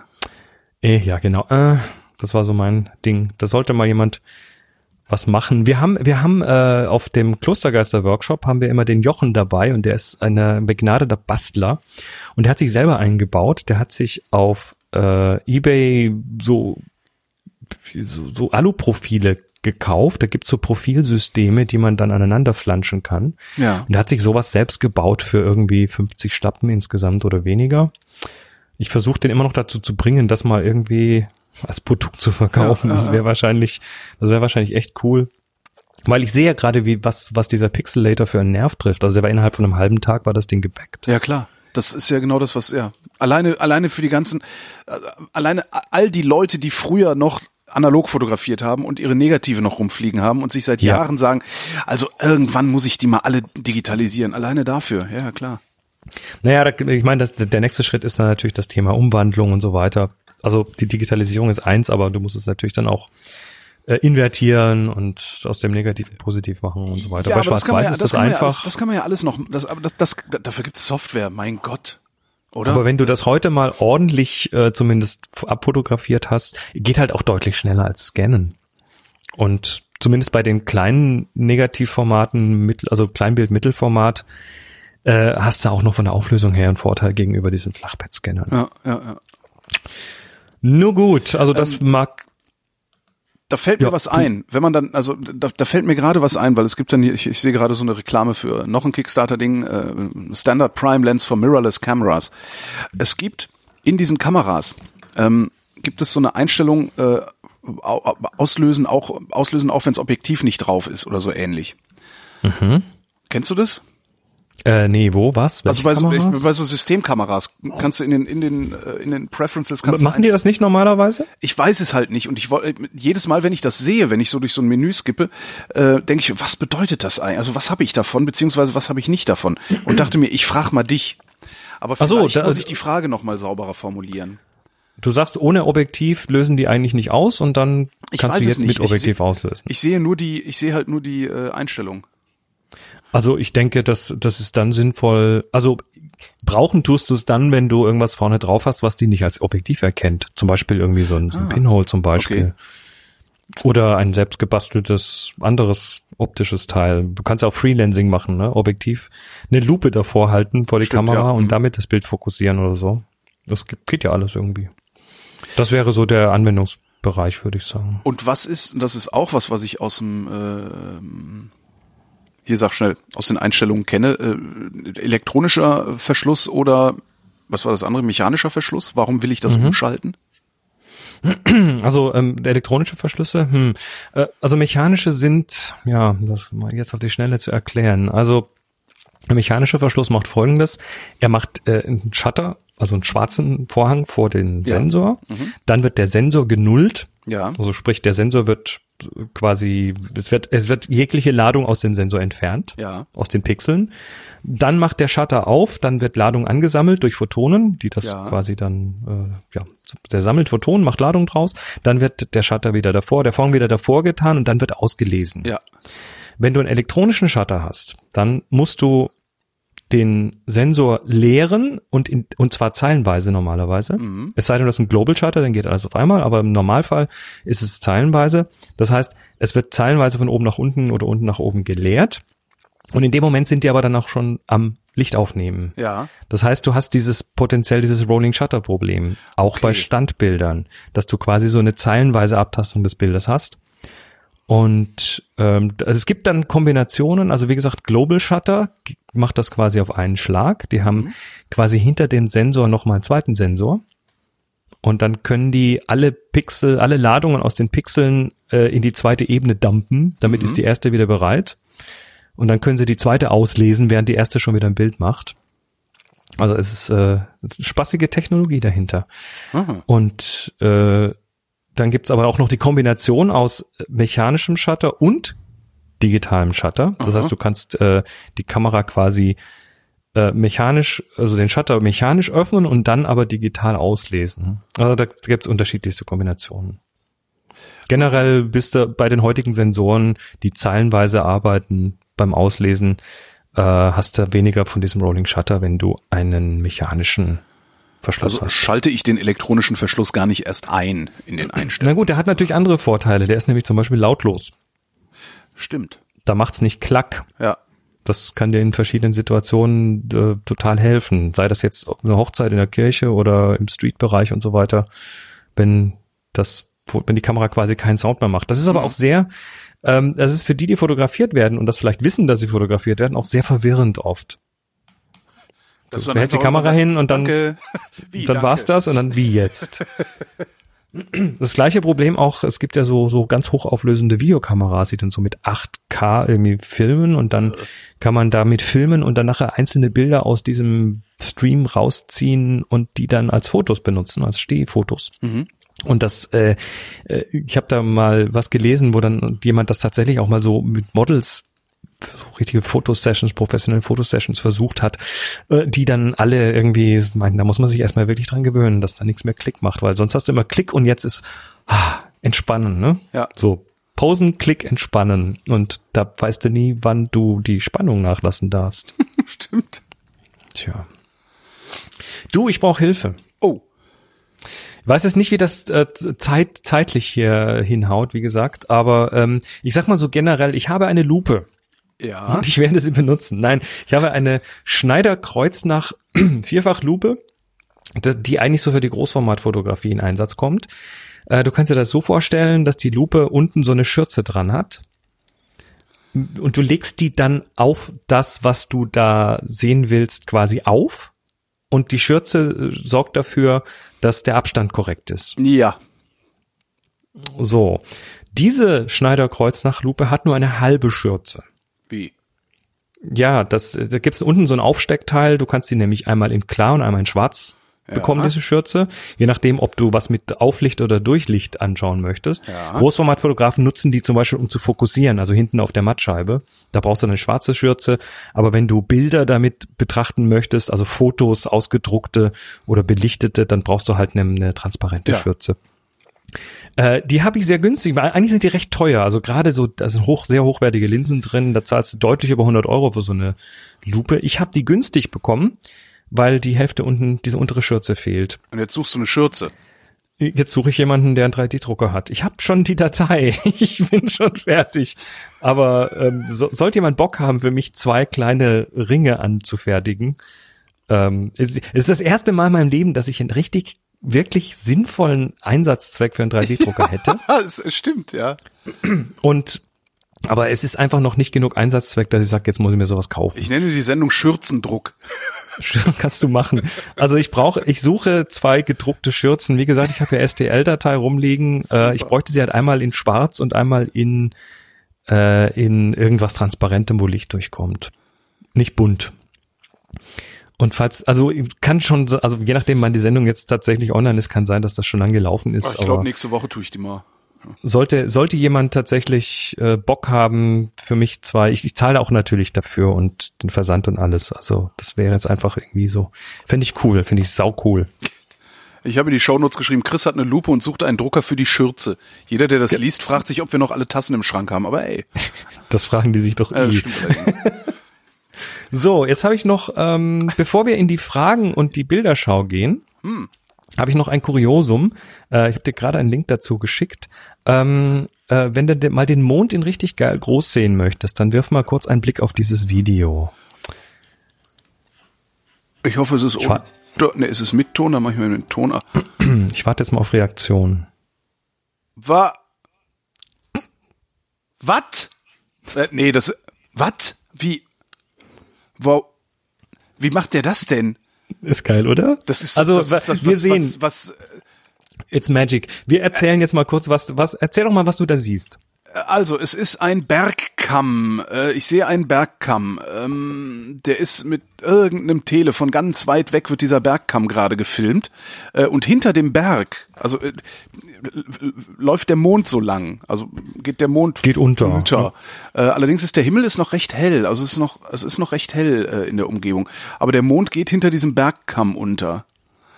Und das Bild ist sehr ähm, ja, ja aber der Mond, sehr, der Mond ist halt, der Mond ist halt riesengroß. Ist das eine Nachtaufnahme? Nee, nee, das ist ein Sonnenuntergang.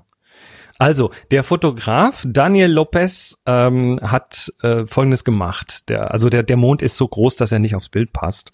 Ja. Und ähm, was hat er gemacht? Er hat äh, einen Bergkamm gefilmt aus äh, 10 Meilen, 16 Kilometer Entfernung. Ah, hm? Der hat sich also ne, ein, ein Monster an Objektiv mit Adaptern und Extendern zusammengebaut, ähm, so dass der diese Leute Ach, du, man muss ja aufs nur, Bild bekommt. Man muss ja nur ein bisschen scrollen, dann steht's da ja auch. 16 Kilometer Entfernung übrigens. 16, ja, 10, 10 Meilen, 16 ja. Kilometer. Und äh, das ist eine Sony Alpha 6300, also das ist auch so eine kleine APS-C-Kamera. Und äh, da hat er also dann irgendwie ein, ein Adapter auf, e, auf EF-Mount, also Canon EF-Mount, dann hat er einen 1.4er Extender, einen 2er Extender und dann noch irgendeine Serie von Objektiven vorne drauf. Also das ist quasi ein Teleskop vom Feinsten, was der sich da gebaut hat. Und ähm, die Leute auf dem Bergkamm, die die schauen sich den Sonnenuntergang von dort an. Mhm. Und der Vollmond, also beim Vollmond ist es ja so, ne, dass der die Sonne und der Mond sich quasi gegenüberstehen, mhm. 180 Grad. Das heißt, die Leute schauen in den Sonnenuntergang, also sprich genau zu ihm rüber, äh, während er die Leute filmt, während hinter ihnen okay. der Mond untergeht. Ah, darum ist der Berg auch so, so golden. Ja, ja, ja, ja. Und das ist Echtzeit, was du da siehst. Wahnsinn. Es ist absolut, also ist äh, du, du kennst ja diese ET-Szene, ne? Ja, der ET, ja. E der Junge, der Junge mit dem ET vorne im Fahrradkörbchen fährt vor dem Mond entlang, fliegt so durch die Luft. Ähm, so kann man sowas machen mit einem sehr sehr langen Tele, da geht ja. das. Das ist in Echtzeit, weil er so weit weg ist. Dadurch siehst du dann die Rotation auch in dem Tempo. Kriegst du. Ja. ja. Geil. Das ist wirklich geil. Überhaupt und dafür, auf, dass auf die Idee zu kommen, sowas zu machen, ist ja schon mal überhaupt das zu planen, verdammt nochmal. Ich meine, du musst ja da tatsächlich zum richtigen Zeitpunkt, also da gibt's Apps dafür, die dir da helfen, ja. äh, sowas zu planen, aber äh, du musst ja zum richtigen Zeitpunkt am richtigen Ort sein und weil sonst ist ja der Mond vielleicht ein halbes Grad weiter links und nicht mehr auf dem Bild und da, oder die Leute sind nicht drauf oder ah, Bergkamm. Teide ist das auf den Kanaren. Ah ja ja. Super. Also, sagenhaft, das ne? ist wirklich sagenhaft, ja. 16 Kilometer. Jetzt, jetzt, das, den, das erklärt auch so. Den würde ich gerne mal fragen. Wie, wie, wie bist du auf die Idee gekommen? Was, was because I can. Der hat halt wahrscheinlich diese Adapter rumliegen und Ähm, aber es, also deshalb, das erklärt auch, dass das Bild so ein bisschen ja blurry ist. Ja klar, ne? ich aber auf die Distanz. Also aber zum einen ist interessant, wie wenig du so diese diese dieses Sonnengeflimmer drauf hast. Also Ja. es flimmert so ein bisschen, Das- aber ja, nicht das- so viel, wie ich dachte. Man sieht aber über dem Berg an der Mondkante an der rechten sieht man, wie der, Mhm. wie es vom Berg aus flimmert. Also wie die warme Luft dann Ja. Das Bild verzerrt. Äh, da hätte ich mehr erwartet. Und auch von der Stabilität. Ich meine, der hat das, hat ja kein Stativ, er hat das irgendwo auf eine Kiste draufgelegt und die ist direkt auf dem Boden. Also da kann quasi fast nichts wackeln. Aber holla, das Objektiv, das, das Objektivkonglomerat, diese das ist geil, oder? Optikagglomeration sieht echt abgefahren aus. Auch. Wüsste jetzt tatsächlich gerne, welche Brennweite er da. Wahrscheinlich hat. weiß er das selber nicht. Addiert sich Ja. das, wenn ich einen Hunderter und einen Hunderter zusammentue, habe ich dann einen 200er? Nee, aber du hast ja hier vorne Extender drauf. Also du hast ja einen 1,4er, der macht dann quasi 1,4 mal die Brennweite und dann noch ein Zweier, der macht das dann, das Ganze dann nochmal mal zwei. Ja. Und dann halt, was vorne dran ist. Und wenn da vorne ein 500er dran ist, dann ist es ein Tausender mal 1,4, ist es aber nicht, ist deutlich mehr. Ja, Tja. krass. Ach, wie krass. Kommen wir zu den Fragen. Die Frage nach dem Verschluss äh, habe ich ja eben schon mal gestellt. Das wäre dann meine Frage gewesen. Kommt jetzt eine Frage von Darius. Als Filmnovize drängt sich mir ständig die Frage auf, was stellt aus eurer Sicht die beste Low-Budget-Möglichkeit dar, Negative zu digitalisieren?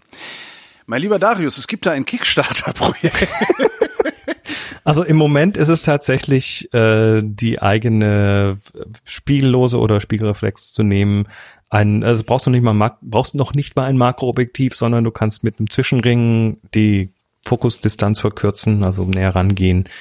Ähm, und da würde ich jetzt ja DIY-Ausleuchtung, also hinten irgendein Diffusor dahinter, direkt auf so ein iPad drauflegen ist schwierig, weil dann siehst du Pixel beim Abfotografieren mit dem Makro, aber ähm, Butterbrotpapier gibt da- dazwischen, dann geht das. Äh, es, oder es gibt es gibt für für 30 Euro auf eBay oder auf, auf Amazon diese diese LED-Leuchtplatten, die ich gerne verwende zum Beispiel. Oder halt für, ich glaube, die kosten dann so 60 Euro oder irgendwie sowas, diese Tuben, die man äh, aufs Objektiv vorne draufschraubt. das ist dann so ein Digitalisierungsvorsatz. Das ist dann Genau. früher war das ein Diaduplikator, Diaduplikator, heute so heißen die Dinger, genau. So heißen Und da die kannst du Dinger, einfach die genau. Negative durchschieben und abfotografieren. Das finde ich eigentlich sogar noch das komfortabelste.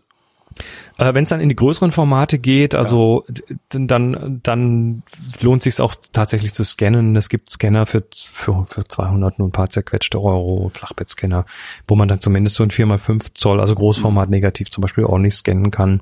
Für Kleinbild würde ich äh, übrigens den Flachbettscanner nicht empfehlen. Ich habe ja einen, Nee. ähm, Keine das- keine gute Auflösung. keine, ja das und vor allen Dingen das, der braucht halt auch lange. Ne? Es ist halt nicht so, ist halt nicht so wie ein, Pa- wie ein Papierscan, so fertig, sondern der rödelt da halt zeilenweise durch und macht nöt, nöt, nöt, nöt, nöt.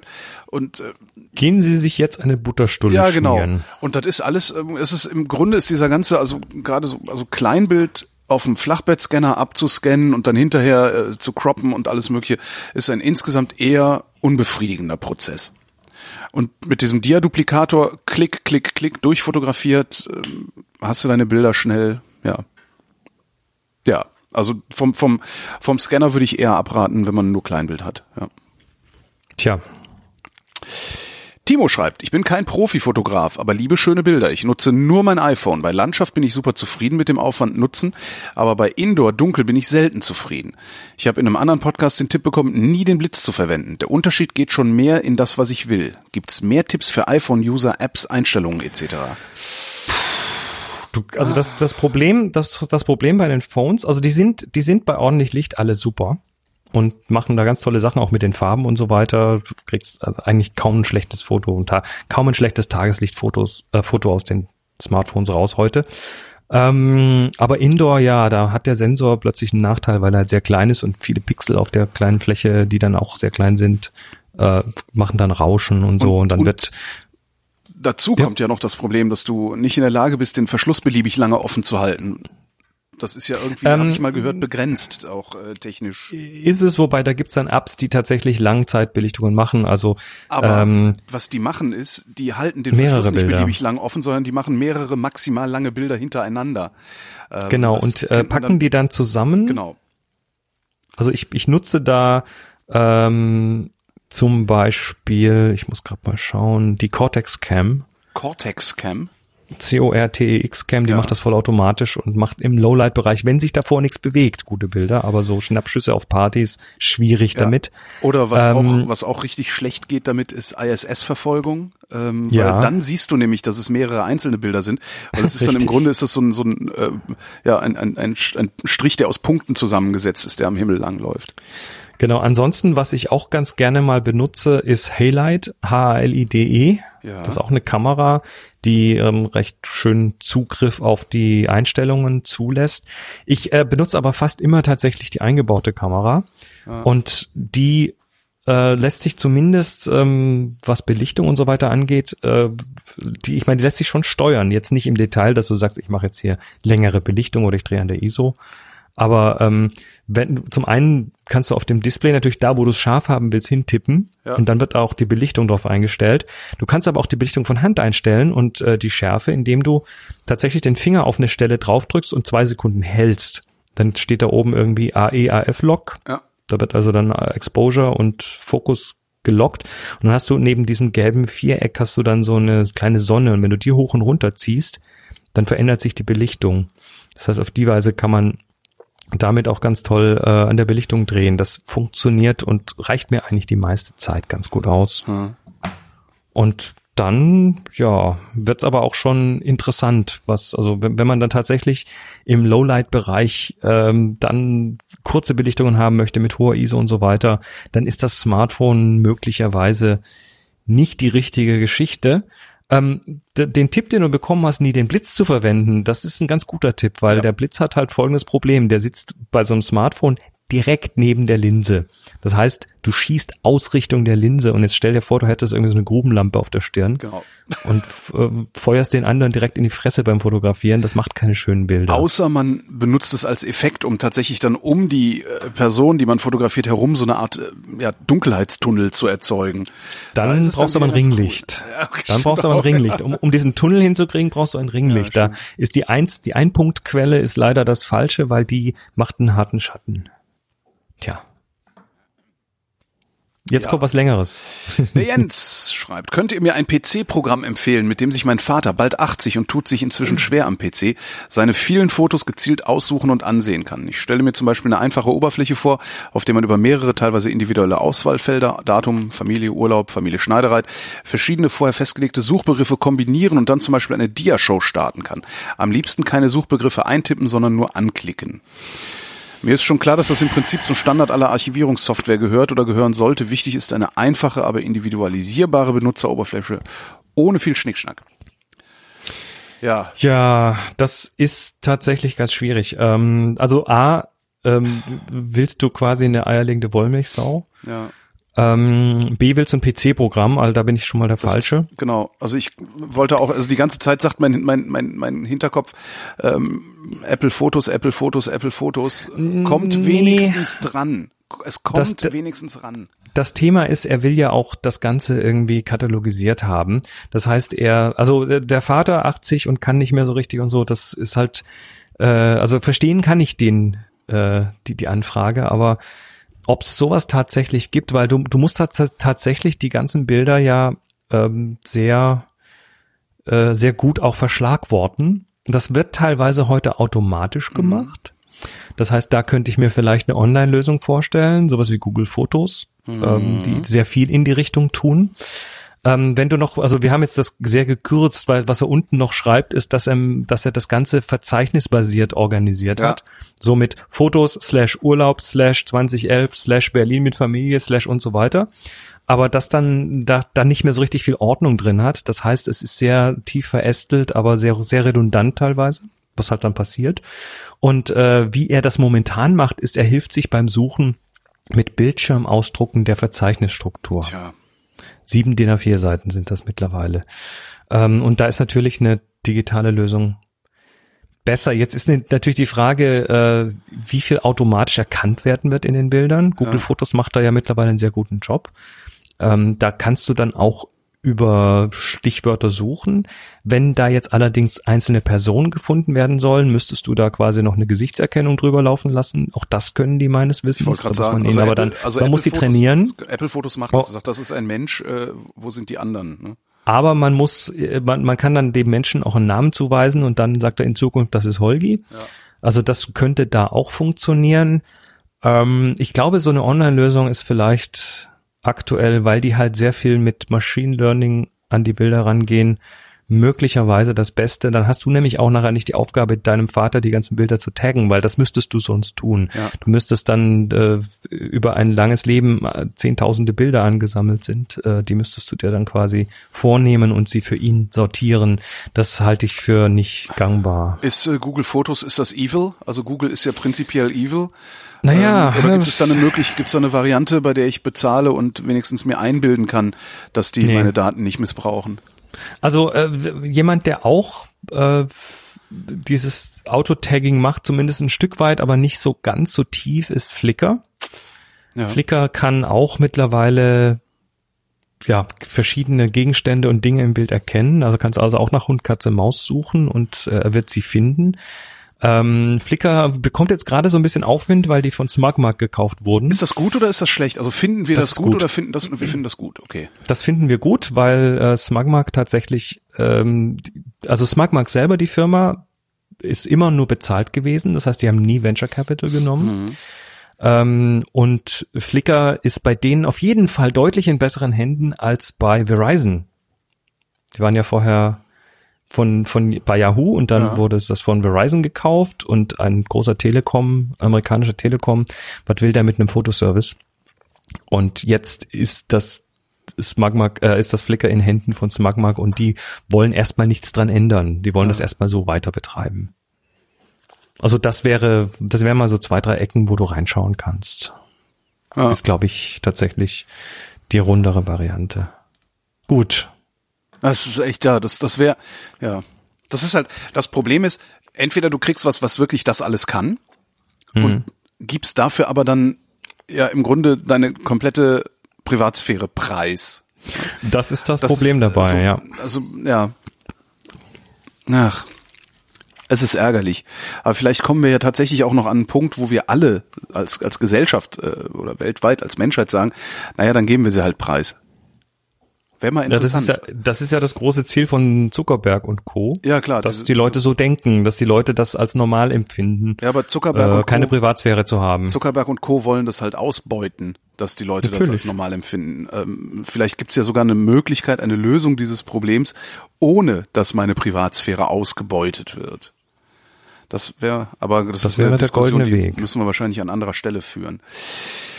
Joe schreibt, ich habe mit meiner Nikon APS-C-Kamera immer wieder das Problem, dass sie nicht dort fokussiert, wo ich den Fokus setzen möchte. In der Analogfotografie hatte ich noch die beiden Halbkreise in der Mitte, bei der ich zwar langsam, aber eine gute Kontrolle über den Fokus hatte, der Schnittbildindikator. Bei dem Fokusmessfeld mit den vielen Messstellen habe ich den Eindruck, dass ich im Autofokusmodus keinen Einfluss auf den Fokus mehr habe. Gibt es da vernünftige Techniken, um den AF zu nutzen und doch eine Kontrolle über das Ergebnis zu haben? Ja. Ja. Spotmessung.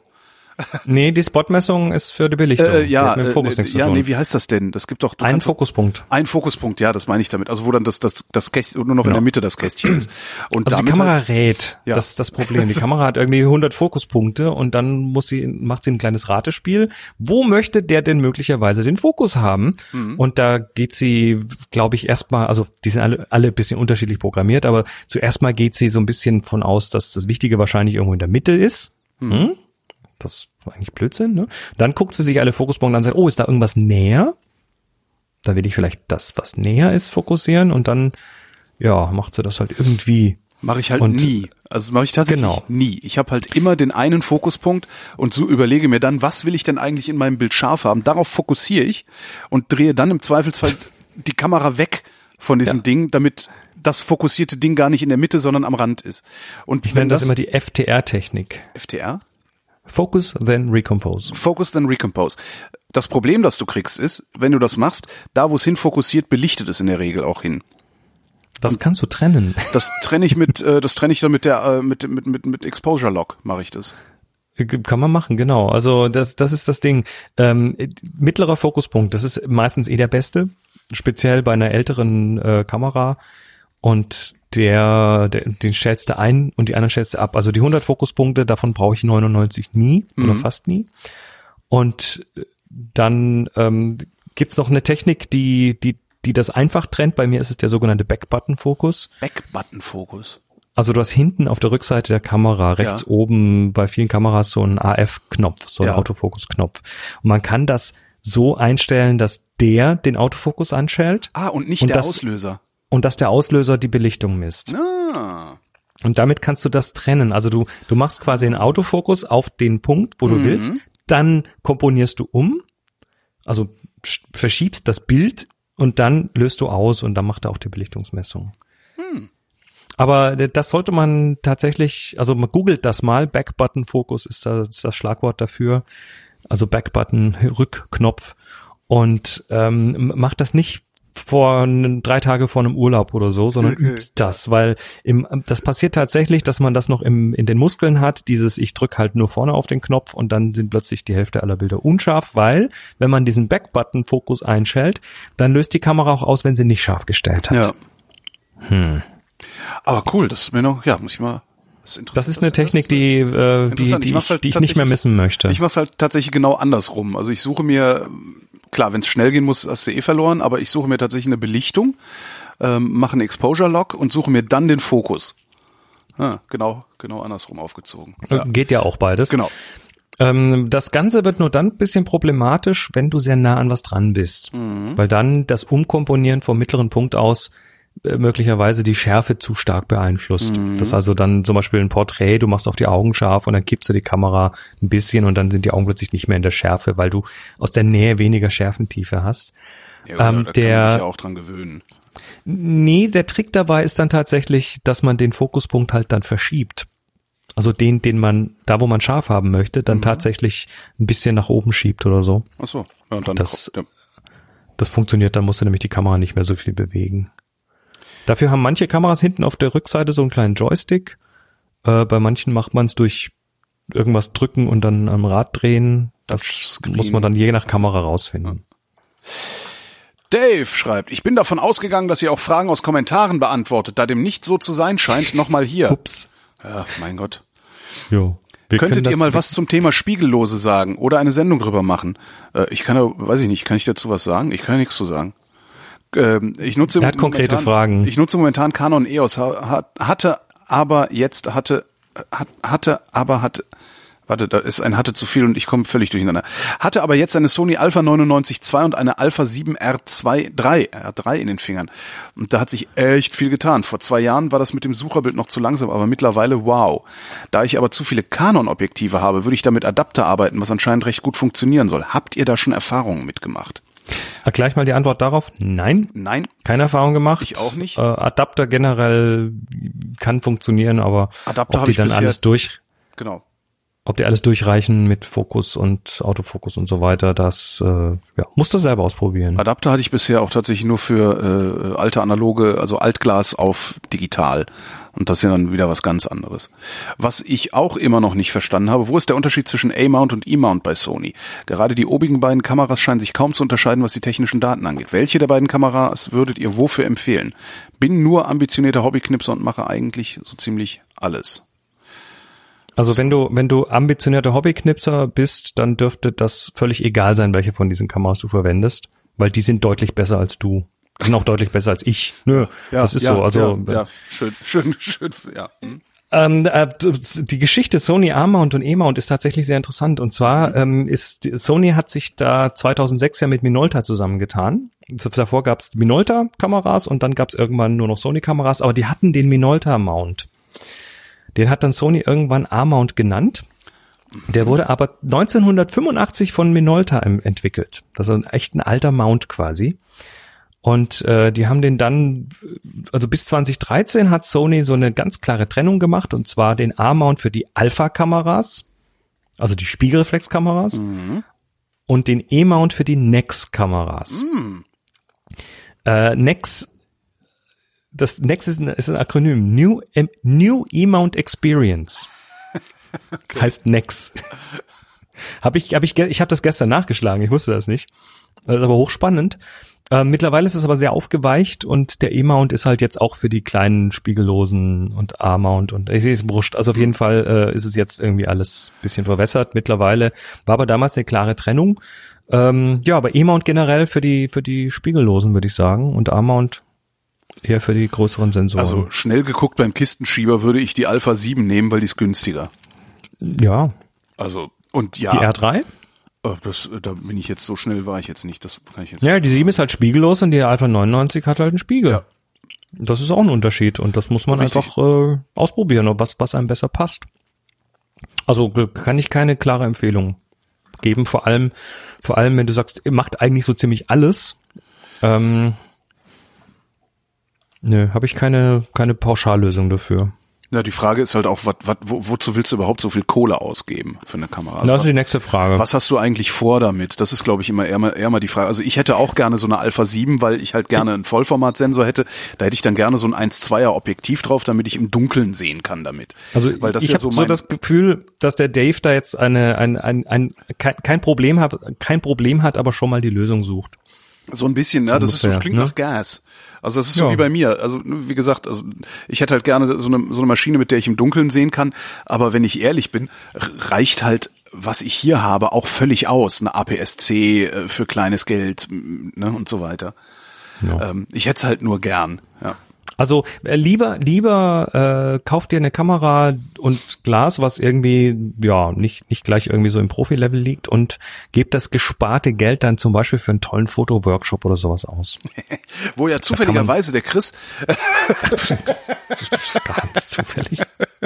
Weil da lernt da lernt man dann tatsächlich, Ja. äh, dass das äh, was man aus einem was man aus dem eigenen Equipment rausholen kann, was man noch vorher noch nicht wusste.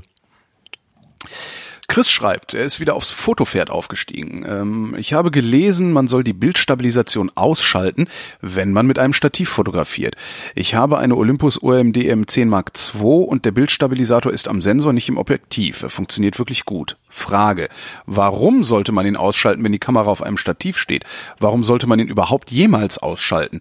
Letzteres habe ich, letztens habe ich mit Stativ auf einer Brücke fotografiert, auf der die Vibrationen der Autos zu spüren waren. Da war ich eigentlich ganz froh, dass er an war. Der Stabilisator äh, beruht auf einem Regelkreis. Du hast einen Sensor, also sprich einen Beschleunig Beschleunigungssensor oder ein Gyroskop, was die Kamerabewegung misst und dann äh, einen Aktuator, der dann im Objektiv irgendwas bewegt, also eine Linsengruppe bewegt oder den Sensor bewegt, um diesen Bewegungen entgegenzuwirken. Und dieser Regelkreis ist dafür ausgelegt, dass du die Kamera in der Hand hältst. So, wenn du das nicht tust, also sprich, wenn die Kamera sich nicht bewegt, dann kann es unter Umständen, das ist nicht immer so, aber unter Umständen kann sich dann eine, diese Korrekturbewegung aufschaukeln. Ah, das ist eine Eigenschwingung sozusagen. Ah, okay. Kriegt das Ding eine Eigenschwingung und fängt an zu vibrieren und dann hast du plötzlich unscharfe Bilder von, mit deinem tollen Teleobjektiv von deinem tollen Stativ runter. Hatte ich schon mal. Ähm, das ist jetzt so, dass die Kameras heute in der Regel entweder die Kameras oder die Objektive äh, so eine Autodetection machen, also die merken, oh, ich werde nicht bewegt, ich stehe nicht auf dem Stativ, dann schalte ich mal die, äh, diesen Regelkreis ab. Aber nicht alle können das und deshalb kann es unter Umständen eben ein Problem sein. Äh, wenn du jetzt aber auf einer wackelnden Brücke stehst, äh, dann merkt die Kamera ja oder das Objektiv ja schon, hoppla, hier wird bewegt, da muss ich also korrigieren.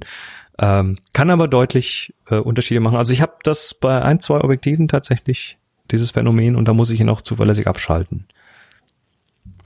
So. Adi fragt, könnt ihr mir ein paar Tipps zum Thema Makrofotografie und besonders Videografie von Insekten geben? Mein lieber Herr Gesangsverein.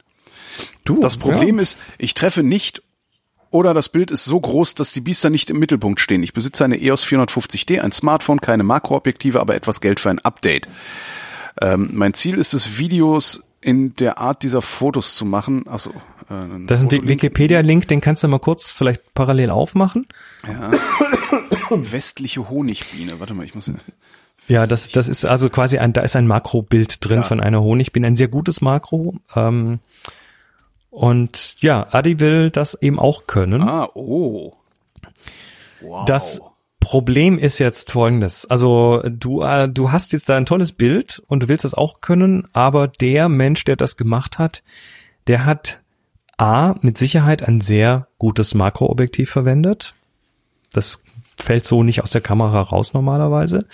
Ähm, das, da wird auch eine Nahlinse dir nicht helfen, also Vorsatzlinsen und äh, Extension Tubes und so weiter, so so so äh, Distanzringe werden dir nicht helfen, weil dadurch musst du näher an äh, das Insekt dran und das Insekt hat eine gewisse Fluchtdistanz.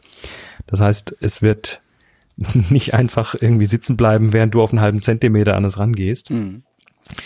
Ähm, der hat mit Sicherheit auch am Licht gearbeitet. Du siehst auch einen, einen, einen, glatten grünen Hintergrund. Das heißt, der hat da tatsächlich irgendwie einen Hintergrund dahinter gehalten. Der hat vorne wahrscheinlich das Licht durch einen Diffusor geschickt, damit das ordentlich hell, aber nicht hart beleuchtet ist. Der hat wahrscheinlich auf dem Stativ gearbeitet und der hat wahrscheinlich ganz, ganz viel Geduld gehabt und ganz, ganz, ganz, ganz viele Bilder gemacht. Ja. Weil das, du kannst halt nicht vorhersagen, wo diese Insekten landen werden. Du kannst dir jetzt eine hübsche Blüte aussuchen, die kannst du vielleicht noch irgendwie festbinden, dass die Luft sie nicht durch die Gegend pustet, damit sie also direkt vor deinem Objektiv bleibt und dann einfach warten und hoffen. Mhm. Äh, das geht schon. Ähm, viele Insektenmakros, es gibt ja auch sagenhafte Insektenmakros, ähm, muss man aber sagen, sind auch nicht von lebendigen Insekten, sondern die sind gestellt von Ach. toten Insekten, weil Insekten sehen lebendig und tot ungefähr gleich aus. Mhm. Das heißt, du äh, siehst da keinen Unterschied. Es gibt tatsächlich für ganz exotische Insekten tatsächlich Versandhandel.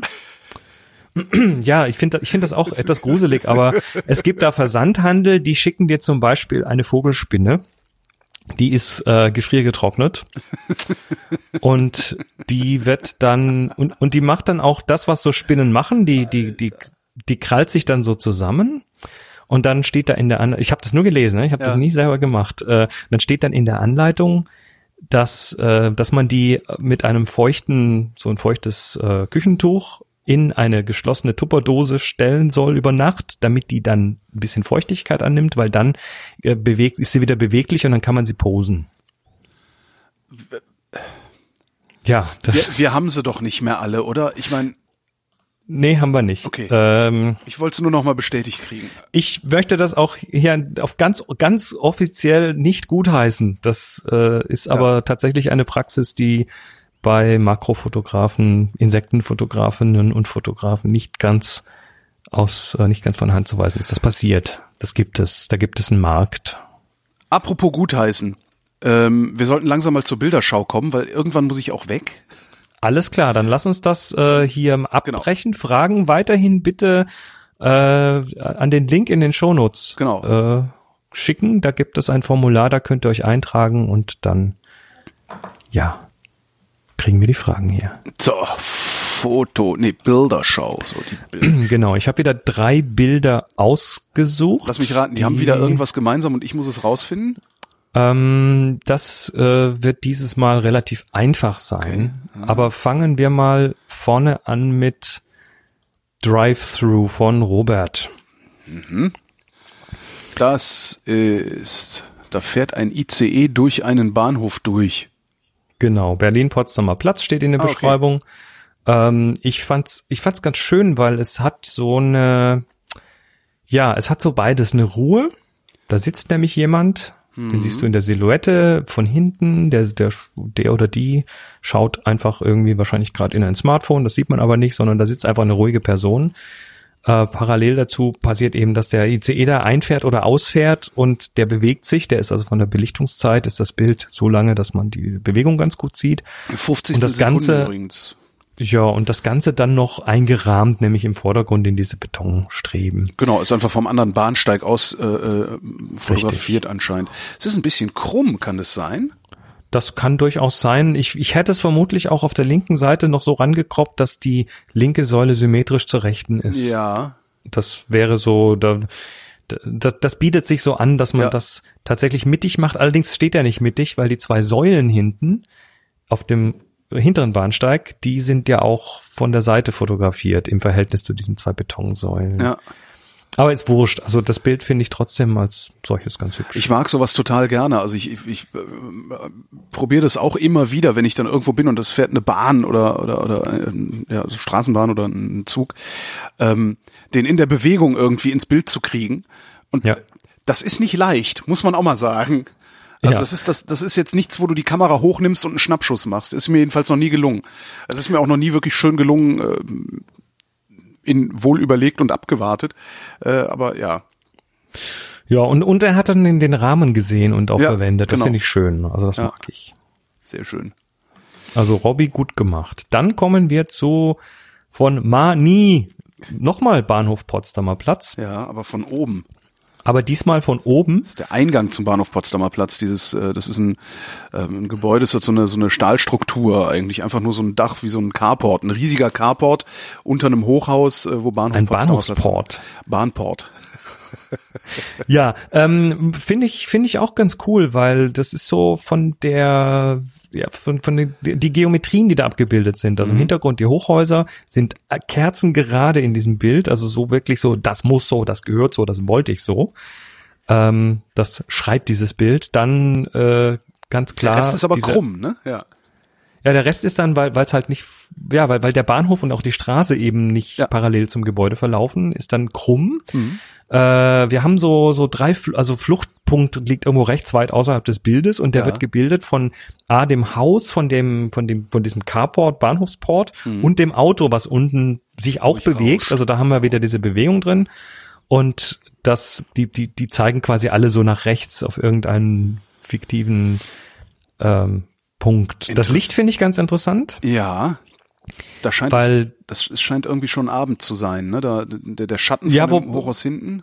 Dann zum einen kommt die Sonne wohl schon recht flach rein, was man an dem Licht sieht. Zum anderen, glaube ich, hat er da noch ein bisschen an der Helligkeit des Himmels hinten gedreht, Ja. weil der ist so dunkel, dass äh, Was ich da glaube ich ist ist dran gebastelt worden. Okay, da hat er, hat er das mit einer, er hat das mit einer 15. Sekunde aufgenommen, was ich schon enorm lang finde. Ja, Unter das Auto soll sich auch bewegen. Ja, okay. Meinst du, er hat das Gibt gemacht, es- damit das Auto sich bewegt? Vermute ich fast. Das ist, wird da mit Absicht drin sein. Ich, äh, es macht einen interessanten Vordergrund und es gibt ja so eine, so eine, ich sag mal, so eine Faustregel, wenn du so eine Bewegung im Bild festhalten möchtest, die auch noch einigermaßen, ja, wo man noch sieht, was es ist, Ja. also die nicht komplett weg ist, Ja. äh, dann sagt man so ungefähr eins geteilt durch Stundenkilometer. Ah, okay.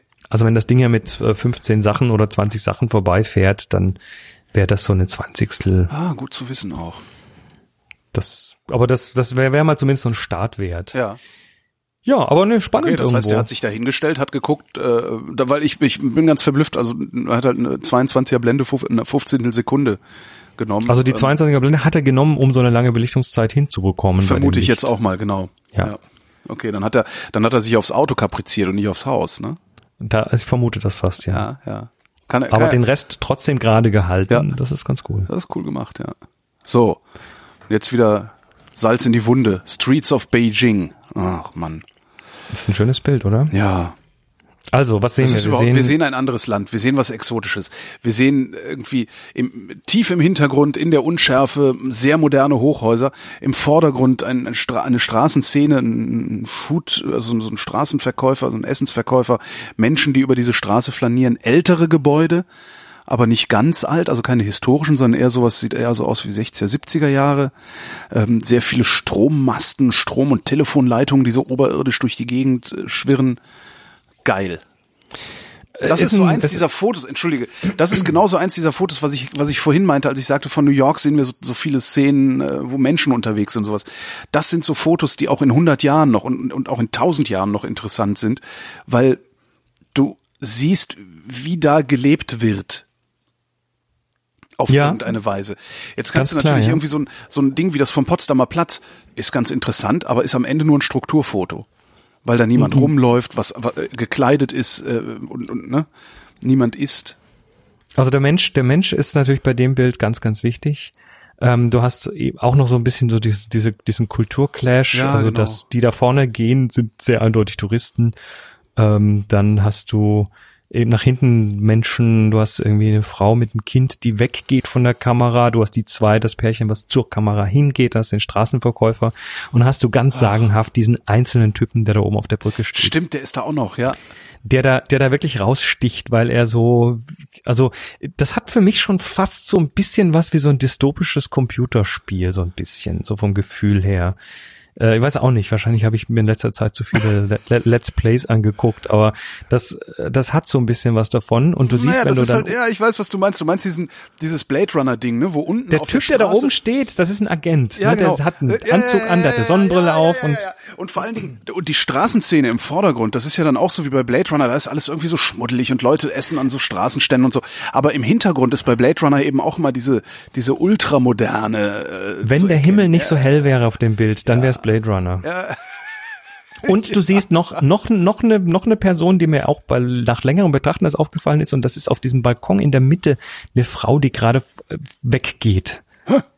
Balkon in der Mitte, Frau. Oh. Okay, ah, da. Also du hast, du hast jetzt quasi ja. unten diesen, diese Ballung von Personen, dann hast du oben den einzelnen Agenten slash Sniper, ne, der ja. steht da oben so, und dann rechts noch die Frau, die aus dem Bild rausgeht und dieses Dreieck aus diesen drei, also das finde ich das sagenhaft. Das Was? Bild, das ergründet sich, bei, hat sich mir erst nach ein bisschen Anschauen ergründet, aber es. Es macht auf jeden Fall einen Heidenspaß. Wer mir als erstes aufgefallen ist auf dem Bild, ist das Kind, das äh, von der Kamera mhm. weggeht. Das ist auch schön gerahmt da, hat guten Kontrast zum ja. Hintergrund. Also steht, steht im Gegensatz zu den meisten anderen sehr einzeln da. Ja. Wobei das Kind und dann oben der Agent, die beiden sind ja so quasi die, die cleansten, was ihr Verhältnis zum Hintergrund des Bildes angeht, also ihren Kontrast zum Hintergrund des Bildes angeht. Schönes alle Bild. anderen, alle anderen sind entweder irgendwo vor irgendwelchen Linien oder vor was ähnlich hellem, also der Straßenverkäufer rechts zum Beispiel, der hebt sich ja kaum von dem Masten dahinter ab, was die Helligkeit angeht. Und da sind das Kind und der Agent tatsächlich die beiden, die da rausstechen, ja.